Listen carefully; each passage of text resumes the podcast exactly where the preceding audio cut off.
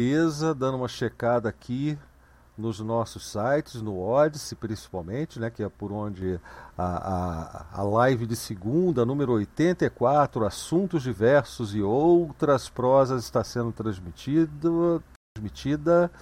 Ah, no Odyssey já começou é, e também lá na nossa página debxp.org, a página da postagem da live de hoje. Você já sabe que a gente faz uma, uma postagem para cada live de segunda, né? E vocês podem acompanhar por lá, debxp.org lives e, inclusive, nessa página tem também o link para assistir pelos, pela plataforma Odyssey e também os, os comandos para assistir pelo MPV. Né? O, o, os comandos estão lá, é só copiar e colar no seu terminal. Se você tiver o MPV, e, e, eu não sei se precisa do YouTube DL, me disseram que não é obrigatório ter o YouTube DL, mas pelo MPV certeza que você vai assistir, tá? Para conversar com a gente, como sempre, uh, o chat do próprio da própria transmissão lá no Odyssey, né? Seria o, o, o nosso chat principal, né? E o nosso chat geral, né? Que é a, onde a galera toda da comunidade DebXP conversa a semana inteira, que é na sala DebXP, na Rede Matrix. Já estou vendo ali o, o, Angélico BR, boa noite. É, ele disse que está acompanhando pelo MPV. Mas dá um retorno para a gente aí, Angélico, já que você chegou primeiro aqui no nosso, na nossa conversa.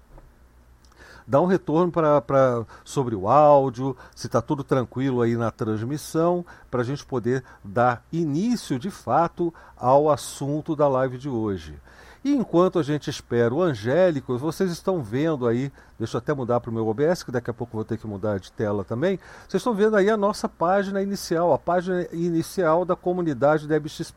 É, se você quiser utilizar aí no seu navegador essa página para ficar informado, olha aqui, ó, a gente até informa o que está rolando na comunidade, nos vídeos que estão lançados, nas lives que estão acontecendo, a gente já informa nessa página inicial.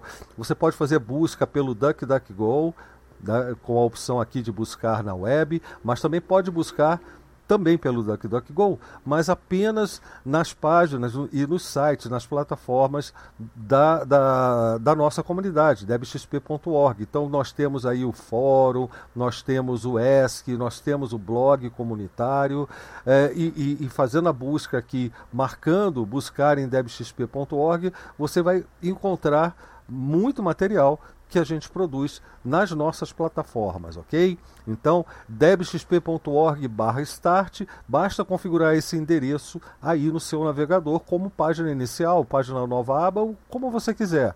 E você vai ter um contato um pouco mais direto com a gente, né? Porque direto você já tem lá pelo Telegram, pelo chat da, uh, da Rede Matrix, como eu falei, a sala DebXP, e a gente sempre se fala aqui às segundas-feiras, pela live de segunda, que está no número 84, está chegando a centésima, viu? E, enfim, a, o que a gente quer é aproximar essa nossa comunidade. Então, deixa eu abrir aqui rapidamente. Primeiro eu vou mudar aqui a cena. Cadê aqui o apenas Jitsi? E eu vou fechar a página inicial, porque olha só, já estamos aqui com o Creteu, com a Val, o Júlio Nico eh, e o Simplex para uma live de segunda de assuntos diversos e diversos em vários sentidos, diversos em termos de diversidade, mas também na, na diversidade de temas, né? Os vários temas que a gente foi deixando ao longo do caminho. De vez em quando é bom a gente sentar, bater um papo mais tranquilo, informal, né, para cobrir aqueles assuntos que foram ficando em outras lives mais densas, mais é, é, as lives aqui, Oval, que é a primeira vez que você está tá participando com a gente, são curtinhas, tá? A gente fica aí entre duas e três horas de papo só, tá bom? Então, então fique à vontade. Desculpe, gente, é, é que meu café ainda não chegou. Mas, enfim, fiquem à vontade. Quem está chegando aqui também é o Rap Hacking, é o nosso amigo Juca. E, e eu vou passar para vocês fazerem as suas apresentações né, antes da gente entrar no papo em si. É, eu vou começar pelo Creteu, até porque eu quero que ele apresente a Val e depois eu vou passar para a própria Val, tá certo? Para você falar um pouco sobre você, Val. É isso aí. Boa noite a todas e todos. Boa noite, Blau. Obrigado de novo pela oportunidade. Boa noite, Nico. Boa noite, Simplex. Fala, Juca. E aí, Val? A Val faz muito tempo que eu conheço já de eventos de software livre e, e boto fé na Val. Então, é, ela que vai se apresentar por ela mesma. É, assim, ela fala com muito mais propriedade, né? E eu acho que hoje é um dia super, hiper importante, né? É, como tantos outros assuntos importantes, como tantas lutas que, que a gente, infelizmente, ainda tem que, que sair por aí desbravando, né? Porque o ideal era que não precisasse nada disso, né? Mas só quem, quem sente essas coisas é que, que, que sabe o quanto que isso é importante de verdade, né? Então aí para mais uma live curtinha de segunda, né? No passado, viu, Val, quando as transmissões eram exclusivas no, no YouTube e tudo, tinha um, um, tempo de duas horas, assim, super limitado e tal, e, por conta de uma sincronia com o Odyssey e tudo mais. Mas quando começou a ser feito direto pelo Odyssey, aí esse negócio foi mais adiante, ficou mais divertido. Seja bem-vinda, que seja só a primeira. Muito obrigada. Me sinto muito honrada pelo convite. É, confesso que um pouco nervosa ainda, assim, conversar numa live, né? apesar de ser jovem, eu não, não sou muito ligada nessas coisas, assim. É, mas meu nome é Valéria, é, eu conheci o Creteu aí nesses eventos loucos, então duas horas, três horas não é nada, perto de uma roda de boteco também, falando asneira, né? Então a gente só muda de, de endereço, né? É, eu comecei a atuar com software livre aqui em Goiás, né, que é onde eu estou no momento. É, comecei participando da comunidade de software livre a partir do Flisol, é, dos pequenos eventos, dos, dos meetups. É, e aí eu fui me envolvendo com a comunidade, com, trabalhando com, com o Fórum Goiano de Software Livre por alguns anos. É, depois comecei a trabalhar com o FISLI também, com Latinaware. E aí nesses anos foram aí anos muito muito especiais, no qual é, eu participei e conheci muito sobre software livre, sobre é, todas essas discussões do cyberativismo, é, e no final das contas procurando aquelas coisas que estão alinhadas com o que a gente é, tem como moral e valores, né? Acho que no final das contas é, é, é o ativismo é muito sobre isso, né? E trabalho na área de desenvolvimento, atu, atuando como, como é, tech lead dentro do time de produto, é, trabalho com desenvolvimento web, JavaScript, Zão, e, e, tenho feito isso nesses últimos 10 anos, 11 anos por aí. E é isso, é um prazer estar aqui e que seja a primeira de muitas também. Muito obrigada. Assim espero. É... Fala, Júlio. Opa, boa noite aí, todo mundo que está assistindo. É, é, muito feliz de já ter um tempo já que eu não, não participo de uma live de segunda. E como sempre, eu estou aqui para aprender mais né, com vocês. Eu meio que me sinto aqui na, na posição do, do aluno que vem representar a galera aí do curso GNU e do, do curso de Shell também. Então estamos aí para aprender hoje mais um pouquinho. Valeu, Júlio. É, é, Simplex, quer dar seu boa noite? Olha, ele nem abre o microfone, ele fica rebelde e nem abre o microfone. Daqui a pouco ele abre e a gente vai parar lá na origem dos átomos do ouro, na supernovas. Mas beleza. Juca, tá podendo falar, Juca? Oi. E aí? Tô aí. Eu, hoje eu vou ficar mais, mais só ouvindo que eu tô fazendo exercício de bike aqui, mas eu vou estar ouvindo, tá? Olha que e, chique, né? Coisa, quando eu voltar aí, eu. Quando eu sair da bike, eu falo pra vocês. Tá, Gé, vai dar uma pedalada cara, fiscal na gente aqui, esse cara. Valeu, até mais. Até daqui a pouco, Juca. Mas então, beleza. É... Então vamos começar aqui. Vamos, a gente selecionou alguns, to, alguns tópicos para não esquecer do que falar, né? Mas como a proposta hoje é realmente um papo livre, então é, se alguém quiser puxar de, de, assim de primeira um assunto é, é, que considera importante a gente conversar, mais interessante a gente conversar para começar a esquentar aqui os motores, fique à vontade, tá? A, a minha sugestão, a minha primeira sugestão para a live de hoje era falar sobre diversidade. E só que tem é, é, sim, ensejado pelo, pelo dia de hoje. Qual é o dia, a data de comemorada hoje mesmo, ou, ou lembrada hoje? Qual é a data hoje, o, o, o Val? É, em conscientização da LGBTfobia, a, a celebração da, da sigla e da, da existência. Né? Bacana. Isso faz parte do mês da diversidade ou, ou, ou, o mês da diversidade é em função disso? Olha, eu não saberia te responder tecnicamente. É, não, eu tudo bem. Por algumas agendas que eu vi, mas, é, mas eu não. Provavelmente sim, eu diria que sim. Que ah, é um que planejamento. Legal. Não, beleza. Eu só fiquei nessa dúvida porque o mês inteiro foi o mês de celebração da diversidade, né, de conscientização da diversidade. E, e eu acho muito interessante que é, é, foi exatamente como o Cretil falou, uma coisa que devia ser tão natural, tão óbvia, né? É, mas a gente ainda tem que, que ficar escutando besteira, tem que, que conhecer casos de absurdos cometidos em nome da, das várias fobias, né? Em relação às diversidades, a, a, aos vários preconceitos. E, e, pior, né? Eu, eu, sinto que até surge, eu já comentei isso numa live, eu sinto até que surge uma separação, uma, uma, uma, uma postura de autodefesa de alguns desses movimentos, né? Onde você, pelo fato de, ser, de estar de fora, você já é visto, até pelo por quem está dentro buscando diversidade, também de uma forma, sei lá, é, é, cautelosa, no mínimo, sabe? E é muito chato quando as pessoas começam a se relacionar assim, né? É, é, é, é uma coisa que, na minha cabeça, realmente não entra. Eu acho que é tão legal a gente acolher todo mundo, pressupor a boa-fé do outro sempre, né?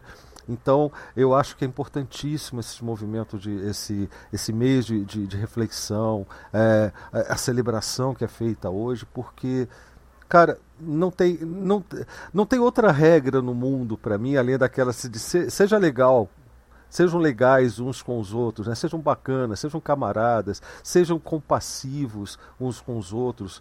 E aí a gente tem que lidar com imbecilidades é, de todos os tipos, fascismo.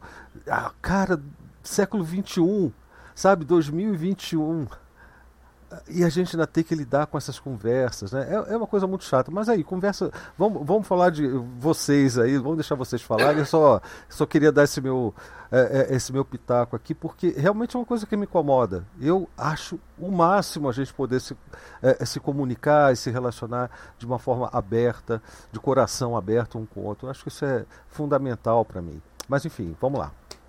Eu acho que existe de certa maneira, na nossa cultura, essa história de olhar para uma pessoa e começar a querer, a partir exclusivamente desse olhar, ficar tirando conclusões, conclusões né, é. antecipadas, né?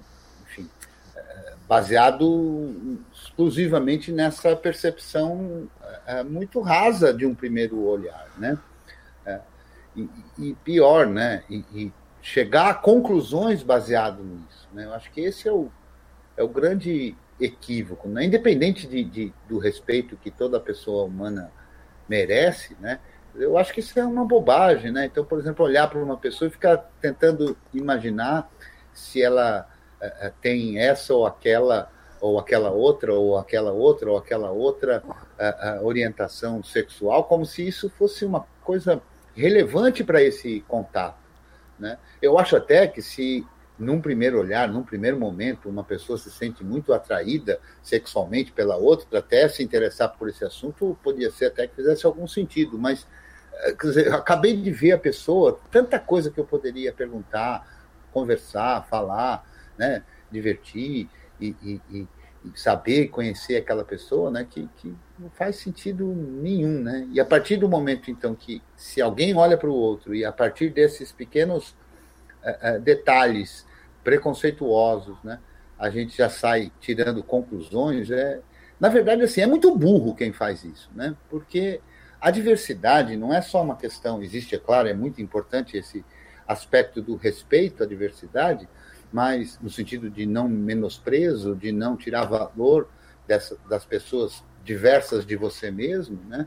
É, mas a diversidade é muito salutar, e a partir da diversidade, é, não da diversidade de gênero nem só de raça, da diversidade mesmo, total, é que a gente evolui, né?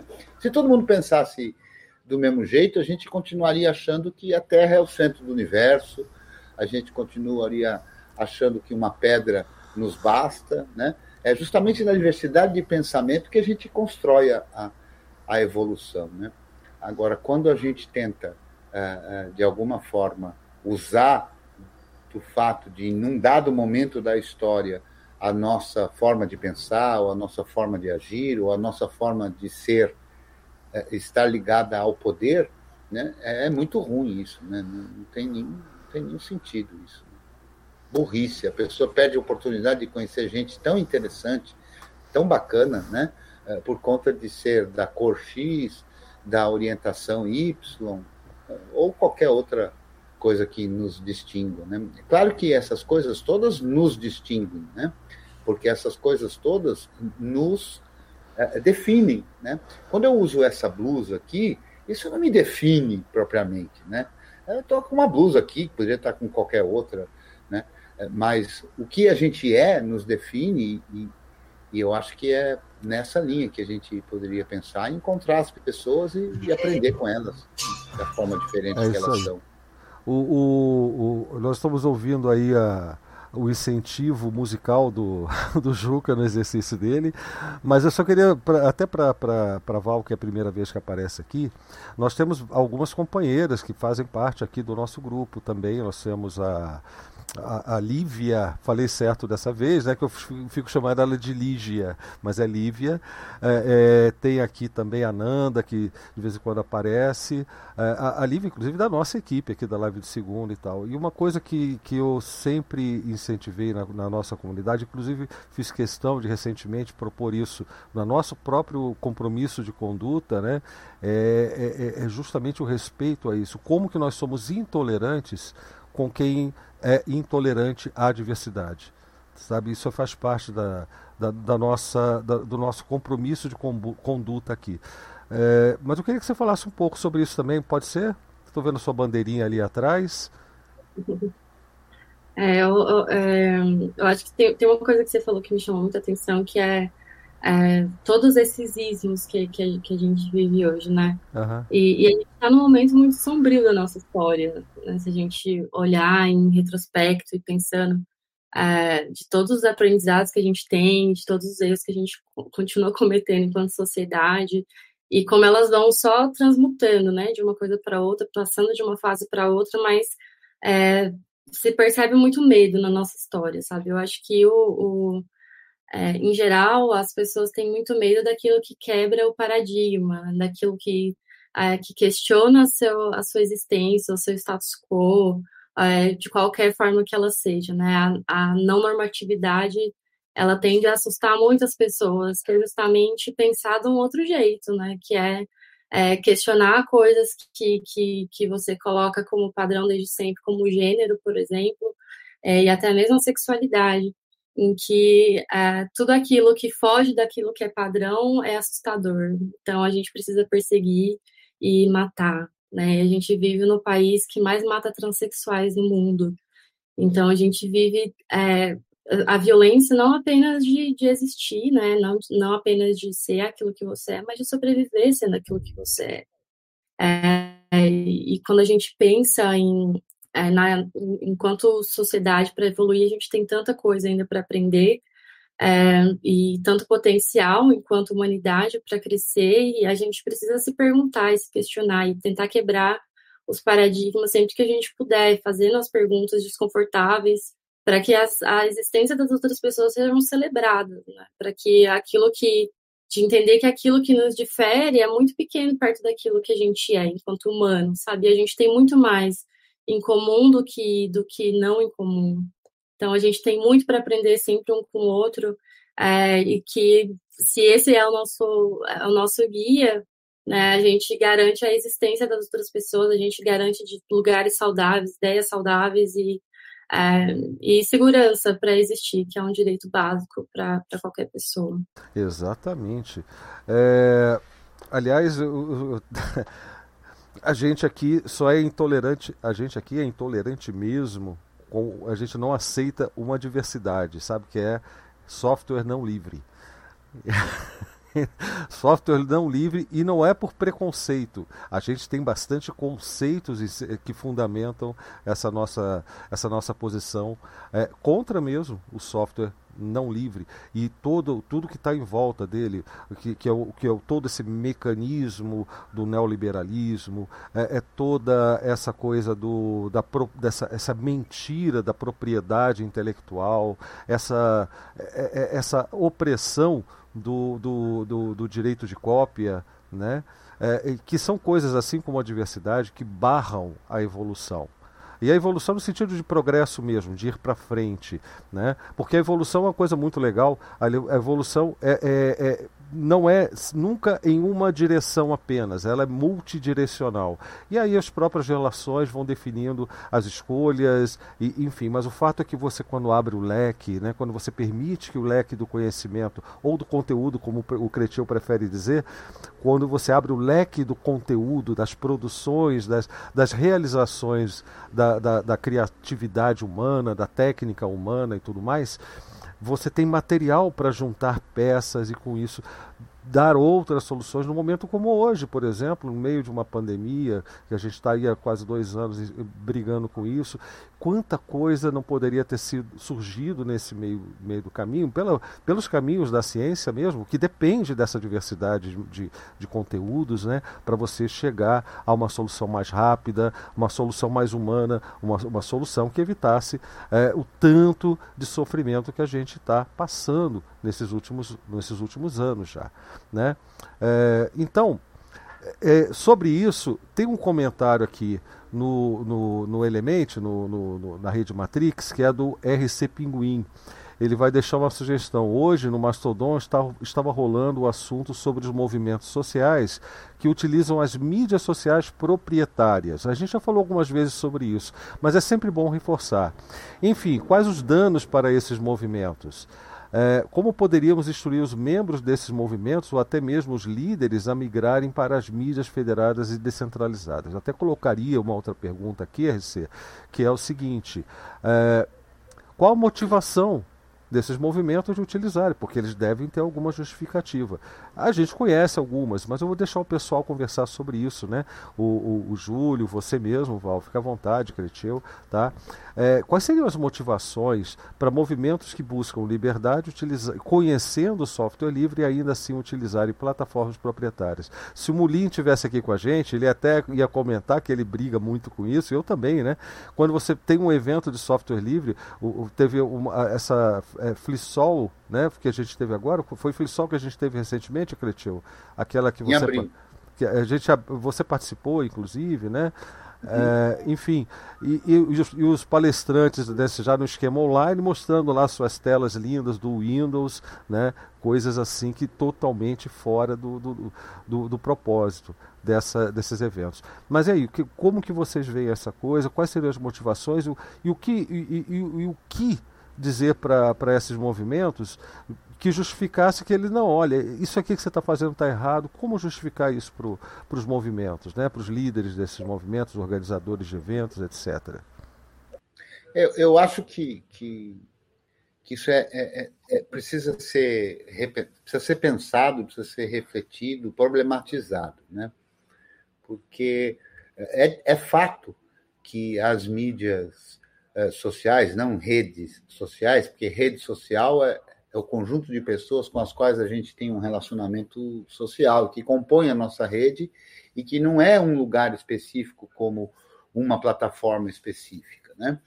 É, mas as mídias sociais elas se tornaram hegemônicas, né? Então as pessoas dão atenção à mídia social. Então eu imagino que quem esteja querendo levar qualquer pauta uh, uh, vá querer eh, divulgar essa pauta numa mídia social. E eu, eu, a, a, minha forma de pensar é que isso não é de todo ruim, quer dizer, eh, a gente costuma usar um, uma frase que é assim, né? Você tem que botar o pé na lama, né? Você precisa colocar o pé na lama para, na verdade, com quem a gente quer falar? A gente quer falar com essas pessoas que por acaso só estão nessas mídias, inclusive para poder tirá-las dessa mídia, fazê-las perceber que lá não é o local adequado, a gente precisa ir lá dizer que lá não é o local adequado. Alguém eu tem que, que dizer isso problema, lá, né? É, mas eu acho que o grande problema é, é, não é fazer isso. Quando alguém faz isso, a meu ver, quando alguém divulga um evento sobre alguma coisa é, é numa mídia social dessas proprietárias ou devastas, como se fala por aí, eu não acho que seja 100% ruim. Acho que precisa de uma problematização sobre isso, né?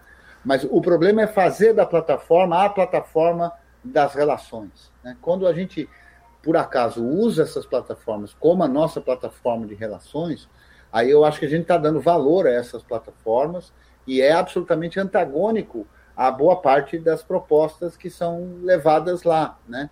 E é evidente que, como essas plataformas, qualquer uma dessas que todos conhecemos, é, elas têm, elas monitoram, elas têm controle, então elas têm condição de frear qualquer uma iniciativa. Né? Então, eu acho que é válido até certo ponto, penso eu, é, como um aspecto de divulgação, divulgar em qualquer lugar. Né? Agora, usar a plataforma como uma forma de, de, de, relacionamento, então, ali postar as informações, ali postar as fotografias, ali postar é, é, as novas ações, etc., aí eu acho que é, que é muito ruim. Né? Eu acho que não pode servir de plataforma de discussão, porque é uma plataforma extremamente limitada, todas elas, né? Sim. Fechadas, é um clube fechado. Né?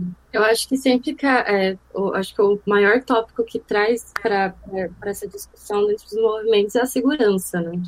É, sempre é, uma, é um tópico que, que, que aparece é, e é um tópico difícil, né? A gente sabe que, que falar sobre rede social, especialmente as, as, as redes o Facebook estava sendo investigado sobre monopólio, né? Foi negado, mas é, é, é, uma de um gigantismo tão grande, assim, é tão além da nosso, do, do, do nosso controle, é, que, que existe uma certa dependência para a maioria dos movimentos, né, de, em, em vários aspectos. É, eu sempre gostei muito de como a CryptoRave trabalha isso dentro do, do, dos movimentos. Então, assim, eu, eu vi muitos movimentos sendo é, conscientizados, informados, escola de ativismo. É, dentro, eu sei que muitos movimentos de esquerda existem discussões nesse sentido. Eu acho que esse é um começo, né? Eu acho que de alguma forma a gente precisa, é, especialmente conscientizar as pessoas da necessidade de, é, especialmente quando se fala de estratégia das coisas, né? De, de usar as ferramentas de uma forma que elas sejam efetivas, de fato, né? Então, colocar o objetivo nelas, que é o alcance, que no final a gente precisa, a gente precisa de pessoas participando é, de engajamento através das redes, né? Mas entender é, a separação disso, que acho que é muito isso que o Cristian falou, né? É, entender o poder é, que isso tem para se espalhar e entender aonde que você precisa trazer a comunidade para mais próximo. Mas é um desafio grande pra caramba. Né? É, eu acho que dá para equilibrar, viu? É, a gente mesmo aqui, eu, Cretil, a, a, gente trabalha, por exemplo, com uma das piores dessas redes todas, que é o YouTube. Né? O YouTube, em termos de, de vigilância ali, tá, tá, é, tá na, como é que se diz, na linha de frente mesmo da, da tal da vigilância, né? E mesmo assim, é, é, onde mais a gente publicaria vídeos, aulas, onde mais a gente publicaria assuntos sobre software livre, conscientizando sobre software livre e outras coisas. A live de segunda começou no YouTube, né? É, ao vivo no YouTube. Ainda está no YouTube a versão gravada, mas ao vivo é, começou no YouTube, foi assim durante 60, 70 edições praticamente. São 70 semanas usando o YouTube para essa finalidade. Eu usava para dar aulas, o Cretinho usa até hoje para dar as aulas. Agora, é a, é a, partir desse contato, dessa visibilidade, que a gente chama a atenção do pessoal. Opa, pera lá, olha o que você está utilizando. Vamos tentar conversar em outro lugar aqui, ó. Vou chamar você para um cantinho. Aí a gente chama aqui, ó. Vamos, vamos no Odyssey. O Odyssey já vi aqui que o JavaScript livre ele roda de boa, sabe? É, vamos chamar lá para o PeerTube, a gente tentou o PeerTube, mas o PeerTube tem uma série de limitações. O que infelizmente acontece com a maioria das redes federadas, tem certas limitações de, relacionadas com a administração. Em termos de comunicação, é, eu pessoalmente, não é a plataforma em si, eu pessoalmente não gosto da dinâmica de mensageiros instantâneos, grupos em mensageiros instantâneos como o, o, o Telegram, mas ainda converso por lá, reduzi a minha participação em outros grupos, além do nosso grupo, da nossa comunidade, né? Mas de, qualquer forma é, é, é, eu reconheço a eficiência daquilo para fazer um contato, para você poder fazer uma. para você se aproximar das pessoas. Ainda acho uma solução mais interessante do que o próprio WhatsApp. Né? Agora, se você vai trabalhar, se você quer desenvolver temas, se você quer elaborar um pouco melhor uma solução que é dada no próprio Telegram, aí existem outras plataformas, algumas mais antigas, algumas mais modernizadas, mas ainda são as mesmas antigas, que são, por exemplo, os fóruns. Nós criamos um fórum aqui há 15 dias, já está operando. Se você tem aí a nossa página inicial, ó, IDEBXP barra start, você clica lá em fórum, você já entra no nosso fórum, faz o seu registro e ali você pode desenvolver as ideias com calma. Sabe aquela coisa de você escrever e e, e, e, alguém escrever, você leu, e você ter, se dar o tempo de respirar, de entender o que, o que o outro disse, de buscar mais informações, e aí você vai dar a sua contribuição embasado, sabe, completa, sem pressa. Esse tipo de coisa não dá para fazer em mensageiro instantâneo, mas também a gente não precisa abrir mão deles. E é esse equilíbrio que o Creteu e a, e a Val estavam falando que eu acho importante não vamos sair. Eu, eu uso o Twitter até hoje. É, é, e, aliás, eu tenho, eu tenho mais retorno pelo Twitter, e eu não tenho tantos, tantos, entre aspas, seguidores assim no Twitter, né? Mas eu tenho mais retorno no Twitter do que no próprio Telegram porque, eh, por incrível que pareça, parece que o público de Twitter é mais fiel ali a quem está seguindo, acompanha mesmo, segue porque quer seguir, né? É, as publicações, não a pessoa que está publicando, eu espero. Né? Mas, enfim. Eu acho que cada mídia tem, tem um formato, mas eu não vou falar não, porque a gente tem uma outra figura que, que chegou há pouco. Mas ele não vai interromper que... a gente, não, Cretivo? Oi? Ele não vai interromper a gente, não? Ah, não, sei lá. Estou é, esperando ele interromper. Tanto, faz tanto tempo que ele, que, ele, que ele não aparece, né? Que vai ver que ele ficou tímido agora. Fala, Marcelo, muito bem-vindo. Legal Como... que você está aí. Como é que vocês estão, gente? Boa noite. Boa Fala, Marcelo. Tudo bem? Me, me controlando para não interromper e para não pedir desculpa, né? Que o Blau disse assim: não, não precisa pedir desculpa, pode interromper de uma vez, né? E a gente vicia. Como é que vocês estão? Tudo não, bem? Não foi só isso. Pode interromper e arcar com as consequências. E arcar com as consequências, exatamente, verdade. verdade. Prazer, eu não conheço a Valéria. Prazer, Valéria. É, show de bola. Gente, voltando, voltando aos poucos.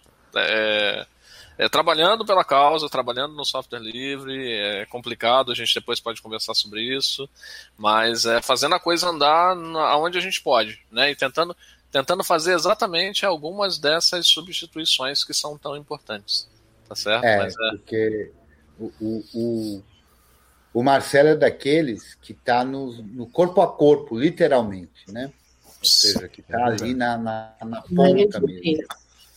É, porque é... o trabalho que, que, que eu faço, de certa forma, tem muito de cômodo, né? Porque, afinal de contas, eu estou aqui sentado no meu sofá falando, né? É, tudo bem, eu tento fazer alguma coisa e tal, mas é, quem está lá mesmo na, na, linha de frente, lá na trincheira, onde as coisas acontecem, é que, que sofre muito do, do revés aí, né? Até não, porque... mas sofre, sofre, todo mundo junto. Já gostei, já comecei, Blau. Mas a sua dinâmica, mas a sua dinâmica, eu, eu acredito que é, ela foi bastante alterada com a pandemia, né? Porque sim. o seu esquema sempre foi presencial. Né? Sim, sim, sim. Então a, a adaptação, a, a, tudo que você teve que fazer para se adaptar ao, ao, momento, com certeza foi muito mais drástica a mudança, né? Foram mudanças muito mais drásticas. Foram, foram, foram mudanças, não só drásticas, é porque a gente chegou num ponto. Eu, quando eu digo a gente, eu já estou falando como equipamento de, de, de, cultura e tal, não por ele, tá? Mas é, citando o exemplo de trabalho, é, chegou-se um momento que tinha que fazer uma escolha. Primeira escolha, algumas escolhas, né? A primeira escolha é se vai ou não fazer alguma coisa. É. Né? Vamos atuar? Vamos atuar? Vamos. Como, né? E foi decidido que se ia atuar. Como vamos atuar? E aí, aí eu já venho batalhando um bastante tempo sobre essa questão de software livre, falando e as ideias foram expandindo. Muita gente que, que é importante comprou a ideia. E aí, em vez da gente atuar como vinha há um tempo atrás, a gente conseguiu é, é, colocar ferramentas livres nessa linha de frente, não são todas, obviamente, na, no, mas o cenário começou a mudar. E esse cenário que, que, que foi feito no final do ano passado, né, em pleno saindo do auge da pandemia, início de segunda onda, já em janeiro, fevereiro, é, ele serviu de espelho para outras casas e a gente já está em outras casas fazendo o mesmo trabalho. Então foi muito frutífero nesse aspecto. Uh, para o software livre, é, como um todo, eu acho que foi, foi muito bacana, com todas as existências possíveis encontradas e, e na, na, muitas torcidas contra, mas a gente está conseguindo mudar alguns aspectos. A gente saiu do sala de aula do Google para o Moodle. Eu acho que é um salto muito bacana. Então, antes eu tinha é, 900 alunos dentro de um, de um Google Sala de Aula, hoje eu tenho 900 alunos dentro de um Moodle e assim vai. Na verdade, tem mais, né? A gente tem, tá, tá, o número está crescente. Então, assim, isso foi muito bacana para um, um cenário, para esse cenário de educação. E aí a gente conseguiu voz, e nessa voz a gente conseguiu recurso, e daí de recurso a gente está é, devagarzinho implementando outras coisas. Acho que a próxima coisa são os streamings, que já começaram a migrar. Né? A gente está usando algumas instâncias do BBB gratuitamente, né? A instância não, algumas salas do, do BBB gratuitamente. É, e, e, já começou esse processo. Então, é, eu estou falando das ferramentas específicas. Gente, eu entrei, entrei de entrão. Assim, mas como eu vi vocês falando de ferramenta, eu estou falando desse assunto. É, é, eu acho que é, que é bacana. Então, a gente está conseguindo fazer coisas muito legais, é, mas com todas aquelas discussões de sempre, tendo que. A gente tem sempre que provar uh, que vai dar certo, não é nem pro, né, o erro já é esperado, você tem que provar que vai dar certo. Ô, Marcelo, é. você segura essa frase aí, provar que vai dar certo, porque isso foi uma discussão que rolou uh, essa semana passada lá no Telegram, né? O que, que é o dar certo? Foi inclusive com o Igor Musetti. É, e o, não, não, foi com o Igor, né, mas o Igor deu um, uma contribuição na conversa que foi muito boa, um, um trabalho sobre é, sobre. Eh, a gente estava falando sobre gamificação da educação, né? E, e, ele apresentou um trabalho sobre isso e eu fiquei, eu questionei a ele, depois eu li o artigo, sobre o que, que é dar certo em vários contextos, né? Porque é, varia, né? Qual, qual, é a meta no final das contas? Mas segura aí porque eu vou ler justamente a, a, o que o, o, o, Igor propôs aqui para a gente também lá pelo chat do, da Matrix, que, é, como, como um assunto para hoje. Hoje é assuntos diversos, tá, ô, ô, Marcelo? Massa, é nóis. Então vamos lá, ó. Só um pouquinho, só um pouquinho. O, o Igor eh, escreveu assim: Ei pessoal, não estou conseguindo participar da LDS esse tempo por causa do trabalho. Alguém, por gentileza, poderia pedir ao, para o Blau, o próprio Blau pediu para você, tá? Comentar sobre o uso do fórum IESC da comunidade. Eu acho que eu já comentei aqui. O ESC é uma plataforma de perguntas e respostas, né? não há muita discussão, a discussão acontece em comentários que ficam em segundo plano de visibilidade. O que importa são as respostas dadas, é a resposta escolhida, a, a, a pergunta feita, que são, enfim, e ajuda muito na busca. É como se fosse um Stack Overflow, né? O pessoal está acostumado, aí, o pessoal da programação está acostumado a consultar. Já o fórum não, o fórum, como eu falei, você pode aprofundar no assunto. A discussão sobre o problema é mais interessante do que as soluções. Então, é, esses são focos diferentes das coisas. Bom, e, e pediu também para explicar como é esperado o uso de cada um. Acabei de dizer. É, aproveitamos e reforçamos o convite da comunidade para dar uma visitada e interagir por lá. De novo, né, debxp.org/start. Você, você chega na nossa página inicial, que você pode colocar aí no seu navegador, como página home, né? E tem ali as opções do ESC, do fórum, do nosso blog comunitário. É muito fácil. É, o, o, o, RC, eu já falei sobre a pergunta dele, e é de, isso que a gente está discutindo agora, foi quando você entrou, Marcelo. Só deixa eu tossir aqui. É, e, o, e o Angélico está dizendo o seguinte: Talvez uma das razões seria o alcance das redes proprietárias. Gente, e de fato a gente comentou isso. Eu sou e ele está dizendo que é obrigado pelo Estado a ministrar aulas pelo Classroom. No entanto, deixo bem claro aos meus alunos que estou usando Firefox, o, o DuckDuckGo, LibreOffice, MyPaint, MPV e aproveito para divulgar a filosofia do software livre para eles esqueci do mais importante, o Debian. Né? Beleza. É, é, é, legal, eu acho que a gente tem, tem como, como se virar nos 30, sabe? É muito importante esse jogo de cintura, é muito importante você aproveitar as brechas que tem, né? E eu quero registrar também, já que hoje é, é um papo, eu quero envolver o pessoal que está no chat, né? Precisamos envolver o pessoal que está no chat e registrar aqui de novo né, a presença do nosso amigo Alberto ATCJ, né? Que que já chegou também fazendo um comentário muito legal, é, uma reflexão muito interessante sobre o assunto da diversidade. Ele está dizendo que o fundamentalismo cristão brasileiro é machista, homofóbico, misógino e violento. É, e violenta qualquer um que fuja do padrão excludente de família tradicional. O movimento LGBTQIA preza pela inclusão de todos os modelos de família, pois o que importa é o afeto. Esse é o foco, viu? Eu também concordo. O foco é o afeto. E, e, e, triste é a gente ter que lutar por isso, enfrentar as fobias, o medo e, e toda essa, essa violência contra outras formas de expressão de afeto ou de realização de afeto. É, uma boa música, ele dá uma sugestão de música. Também quero aqui agradecer ao Odyssey BR, que deixou uma, uma gorjeta gorda ali pra gente no chat. Valeu, Odyssey BR. É, o, o Quartinho é, concordou com você, Cretil, quando você estava falando ainda sobre diversidade, né? Falou, boa, Cretil. É, o Paulo Pinheiro só avançando nesse tópico, defendendo que devemos ocupar. Ah, já, aí já é sobre o tópico da, uh, uh, das plataformas, eu acredito. Defendendo que devemos ocupar espaços proprietários, mas não tê-los como espaços primários. É, eu acho que é, que é uma boa estratégia, viu, Paulo? E eu, eu, eu venho buscando isso desde o começo do nosso trabalho aqui no DebXP. Uh, Alberto, penso que o caminho é dialogarmos com a galera que está mais aberta, mostrando como que os aspectos da segurança e da privacidade são violados. Segurança e privacidade são um bom argumento sempre, né?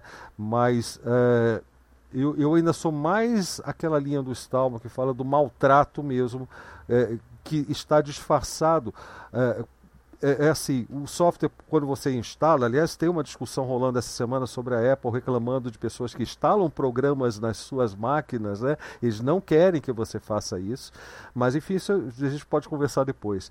Mas é, é, fica muito claro quando você instala um software não livre na sua máquina que você está usando um software não livre, que você fez aquela escolha, é, é, consciente ou não, mas você foi, você foi lá, meteu a mão e, e, deu os comandos todos para instalar aquele programa.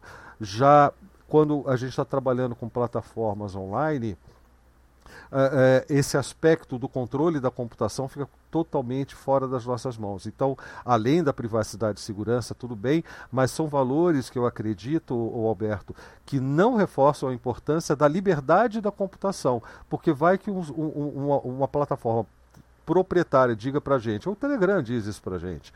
Não, aqui a gente respeita a sua privacidade, mas a plataforma é proprietária, é não livre.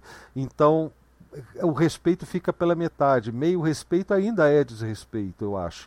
Meia liberdade ainda é falta de, de liberdade. Então, é, eu não, não gosto muito de limitar a conversa em relação a isso. Mas pode ser um começo de conversa. Ah, fora isso, olha só o que você está abrindo, do que você está abrindo mão, né? Mas enfim, é, e, é, e sobre isso que, que, que o Alberto está dizendo aqui. Com a migração paulatina das pessoas, o alcance e o engajamento aumentarão gradativamente. E, aliás, essa coisa de paulatina é, é, é, é sempre, uma, é sempre uma provocação que eu faço aqui, já, e já fazia antes, né, sobre essa história. Não, vamos colocar um programa livre ali que é livre ali na máquina da pessoa. Vamos colocar um, um GNU com Linux, né? Na verdade, quem faz isso fala apenas Linux. Vamos colocar um Linux, não vamos falar de GNU, não vamos falar de liberdade de software, né? Porque paulatinamente a pessoa vai tomando contato com essas coisas e não é verdade. É justamente o oposto, né? Quando você não coloca o valor na frente, é muito complicado a pessoa é, é, entender, assimilar que o objetivo da, da, desse movimento todo e, e, da produção de software livre é totalmente outro, é totalmente o oposto, entendeu? Então eu não gosto muito dessas abordagens paulatinas, né? Mas enfim, valeu aí mais uma vez, Alberto. Eu recebi suas mensagens lá no Telegram, só, no, só que eu estava arrumando aqui, depois eu vou dar uma olhadinha lá. Pessoal, com vocês. Lembrou da frase? É. Mas se quiserem falar de outra coisa, fala. Lembrei, mas pode, pode desenvolver. Isso é nóis. Eu... Não. Queria, queria comentar um pouquinho do, é, dessa questão quando fala de educação, né? Eu que tô, sou aluno né, da universidade é, e sofro bem dessa, dessa situação aí. Mas primeiro eu queria comentar também é, dentro da universidade da diversidade, assim, que uma das coisas mais legais quando eu entrei na, na universidade é que eu encontrei assim uma uma diversidade de pessoas, né? Porque a Universidade Federal geralmente vem, vai pessoas de vários lugares do Brasil, até do mundo, né? E se encontram naquele pedacinho ali, né? É, num campus né, pequeno, você começa a ver todo tipo de pessoa, de tudo quanto é lugar, né? E isso é muito legal. Assim, eu tive ótimas experiências mesmo com isso dentro da, da universidade pública, e isso é uma coisa que eu, que eu fiquei muito feliz mesmo. Participar de grupo, de discussão, é, fazer trabalho com, sabe, todas as pessoas que você não conhece, você começa a conhecer, e é super legal isso. Isso dentro da universidade é muito bacana, assim, é, isso, é, no, na minha experiência, foi muito positiva, isso é bem legal. E sobre o software livre, né, isso aí é, é meio triste, assim, porque é, dentro, o que acontece? A gente tem é, várias disciplinas que claramente né, a ferramenta é, proprietária ela pode ser removida e utilizado uma ferramenta livre, tranquilamente assim, mas tem muitos professores que não abrem nem espaço para a gente discutir. Se a gente chega com assunto, é, é, é, às vezes assim, desanimador, entendeu? Você acaba aceitando aquilo porque, assim, você só quer sair daquela disciplina. Sai logo, não tem jeito, esse cara é, entendeu? Esse professor, essa professora não, não vai mudar mesmo, você já vê que não adianta, entendeu? E aí é, é engolir aquilo ali até poder passar, porque senão você não vai nem formar. É, é, é muito complicado isso. Mas é, tive alguns casos de professores que foi super tranquilo. É, muitos professores que antes, por exemplo, usavam MATLAB. Quando vieram para o home office, né, para o ensino à distância, para o EAD, né, é, sugeriram Python, sugeriram outras ferramentas assim, sem nenhum problema é, ferramentas de simulação de, de eletrônica também. Os professores começaram a utilizar ferramentas livres, sem problema nenhum. Teve um caso ou outro, assim, mas é, é enfim, tem professores que abre a discussão, que permite a utilização, que ele continua usando o proprietário, mas não tem problema se você usar é, a sua ferramenta livre, desde que resolva né, o, o, o exercício. Então, é, é, é meio nessa situação, assim, alguns deixam, outros não tem nem conversa, assim, outros, infelizmente, é, é bem difícil. Maravilha.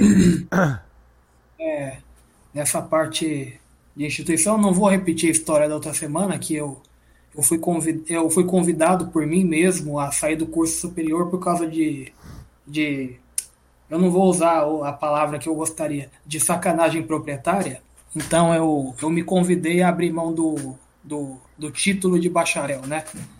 Eu tinha feito todas as disciplinas tal, as que importam. É, aí eu peguei, ah, deixa pra lá.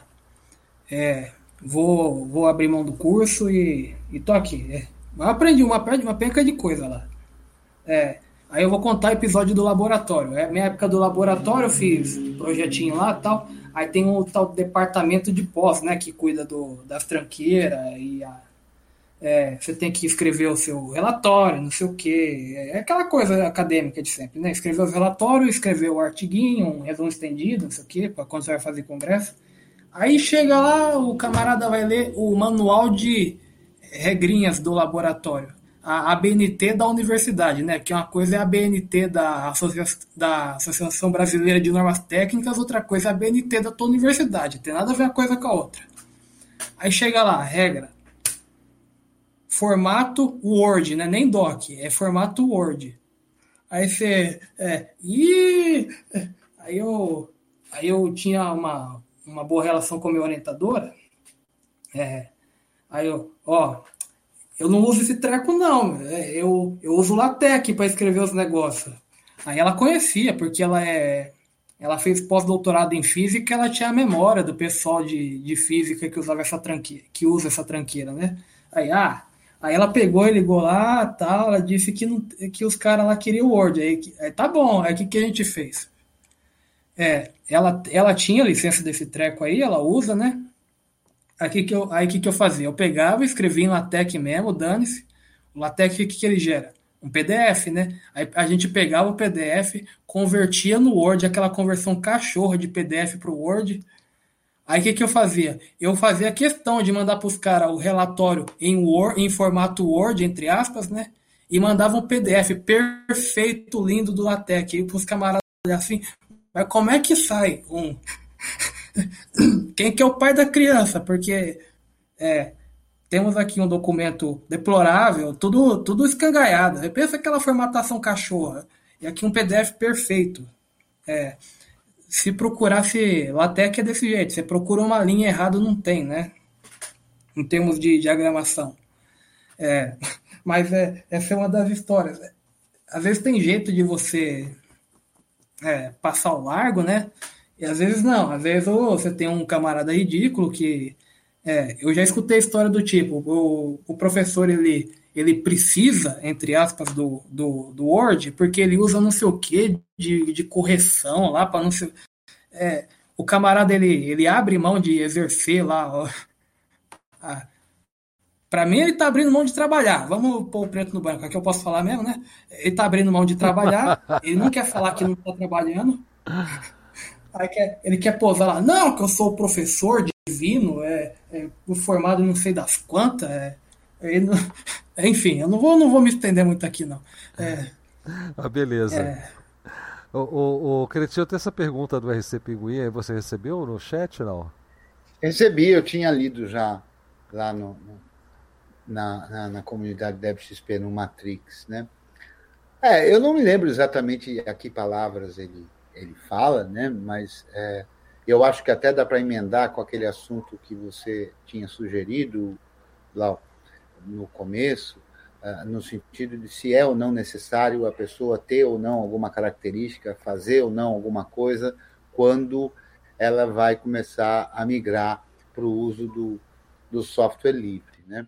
Uh, eu acho que a percepção do, do software livre é, a gente, é claro, defende a causa do software livre, explica o que são as liberdades essenciais do software livre, né? a liberdade de usar para o fim que você deseja, a liberdade de entender e modificar, a liberdade de distribuir para ajudar os, os que estão próximos e a liberdade de distribuir a sua versão modificada. Né? Isso define o software livre. Mas eu acho que antecedendo a definição do software livre, e a definição do software livre eu acho que é apenas e tão somente uma consequência, eh, de uma forma diferente de enxergar o mundo, né? enxergar o mundo de uma forma colaborativa, de uma forma equilibrada entre todas e todos, né?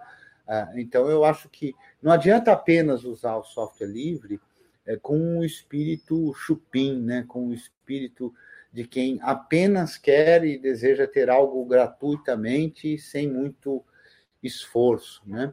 Então eu acho que o primeiro aspecto para conseguir perceber isso e fazer parte e começar a usar o software livre, que eu acho que é a forma mais salutar é, de usar o software livre, é perceber que o software livre é de todos, né? Um patrimônio da humanidade e que, portanto, todos nós podemos, e aí muito além de que se pensar no aspecto da licença, mas que todos nós podemos participar da sua evolução, cada um a seu modo, na medida de suas competências, né? Então, nem todo mundo é, está interessado, ou mesmo tem as condições materiais de escrever código, de corrigir código e tudo, mas há várias formas de fazer essa colaboração, né? Mas eu acho que é a percepção, e aí passa, por exemplo, com um conceito que a gente discute muito por aí, é, no Brasil, de forma geral, é, não vou falar do resto do mundo, eu vivo no Brasil, né? É, mas existe, numa predominância bastante razoável, uma percepção do que, é que seria o público, né? e no Brasil a gente percebe muita gente que percebe o público como se for algo que não é de ninguém, né?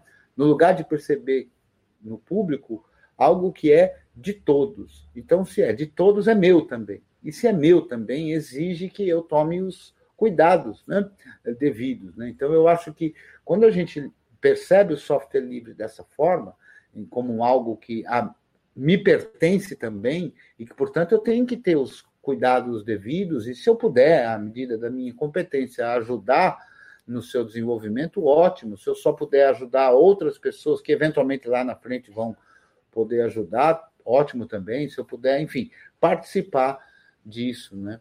Eu acho que essa percepção é importante e o software livre traz isso, né? Traz eh, na hora em que eu digo que eu posso usar para o fim que eu desejo, que eu posso colaborar com outros, são esses valores que estão sendo passados à frente, né? E eu acho que a gente tem que tratar desses valores e a diversidade, por exemplo, ela envolve o espaço do software livre, é um espaço uh, dos mais diversos. Né? A diversidade não é ainda o que a gente gostaria que, que fosse, mas é dos mais diversos. Né? Há figuras uh, de, de, de sexualidade não binária, há pessoas de vários lugares do mundo, há pessoas de várias etnias e tudo, trabalhando no desenvolvimento, na divulgação, na evolução do software livre. Então, é um espaço que a, a, o preconceito, etc., é, chega a ser incongruente. Né? Não que ele não exista, existe, como qualquer grupamento de pessoas humanas, há pessoas humanas,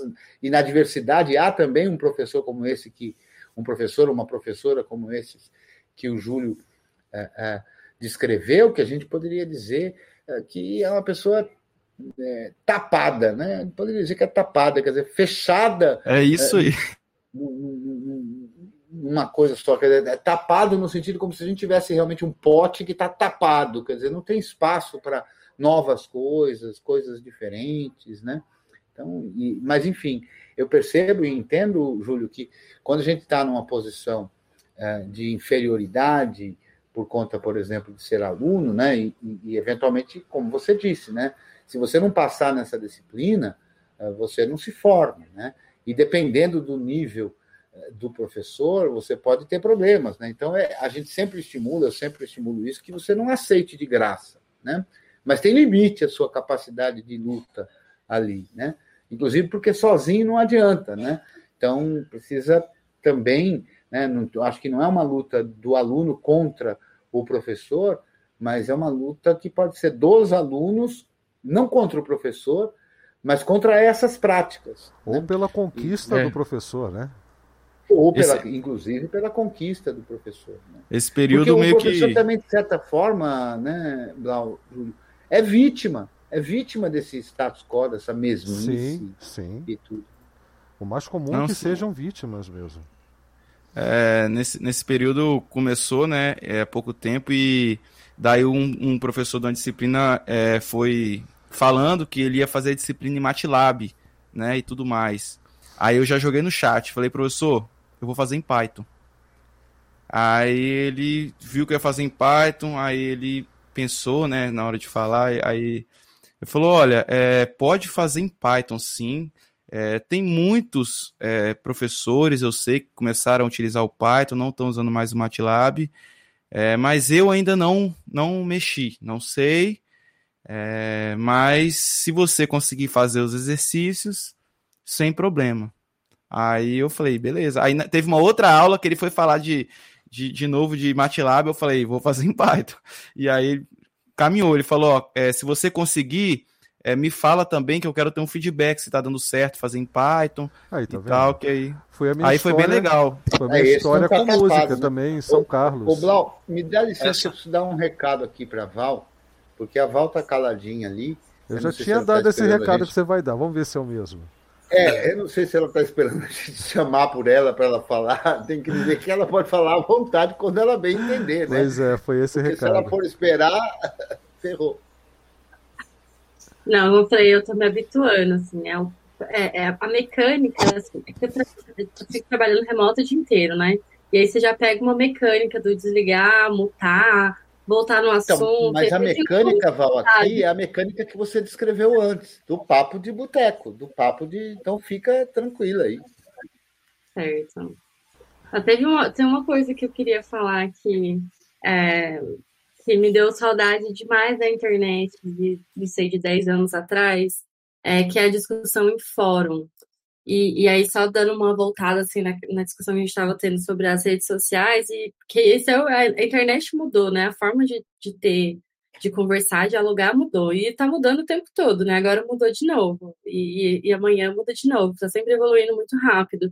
E eu tenho muita saudade de fórum, de fórum de e-mail, de poder escrever os textos enormes e poder discutir e marcar os parágrafos e falar e responder comentário em blog é uma coisa que eu sinto muita falta, assim, né? Em que conforme a gente vai ficando oprimido por um, por uma, é, por outros interesses das mídias, né? A gente perde aquilo que de fato a, a, a gente tem interesse, né? Mais um, um sinal da nossa dependência, que é, no fim das contas, uma, uma, uma opressão também, né? Mas, na verdade, eu lembrei de uma história dessa de faculdade, e eu, eu cheguei a trancar minha faculdade há, há uns anos atrás, é, eu, fiz, eu fiz um tecnólogo numa faculdade privada e no segundo ano, em que a gente faria tipo um TCC, é, a gente precisaria desenvolver uma solução utilizando tecnologia da Oracle. O curso era basicamente todo com tecnologia proprietária mesmo, é, mas esse projeto a gente teria que desenvolver não apenas uma solução utilizando o Oracle, como uma solução para Oracle. E aí eu falei, questionei isso, né? Uma faculdade que eu estava pagando para fazer. É, e isso foi que e, e eu, eu, questionei isso e, e, a resposta foi não, esse é o projeto, não tem outro projeto, já tem contrato fechado, então foda-se, com o perdão do meu português.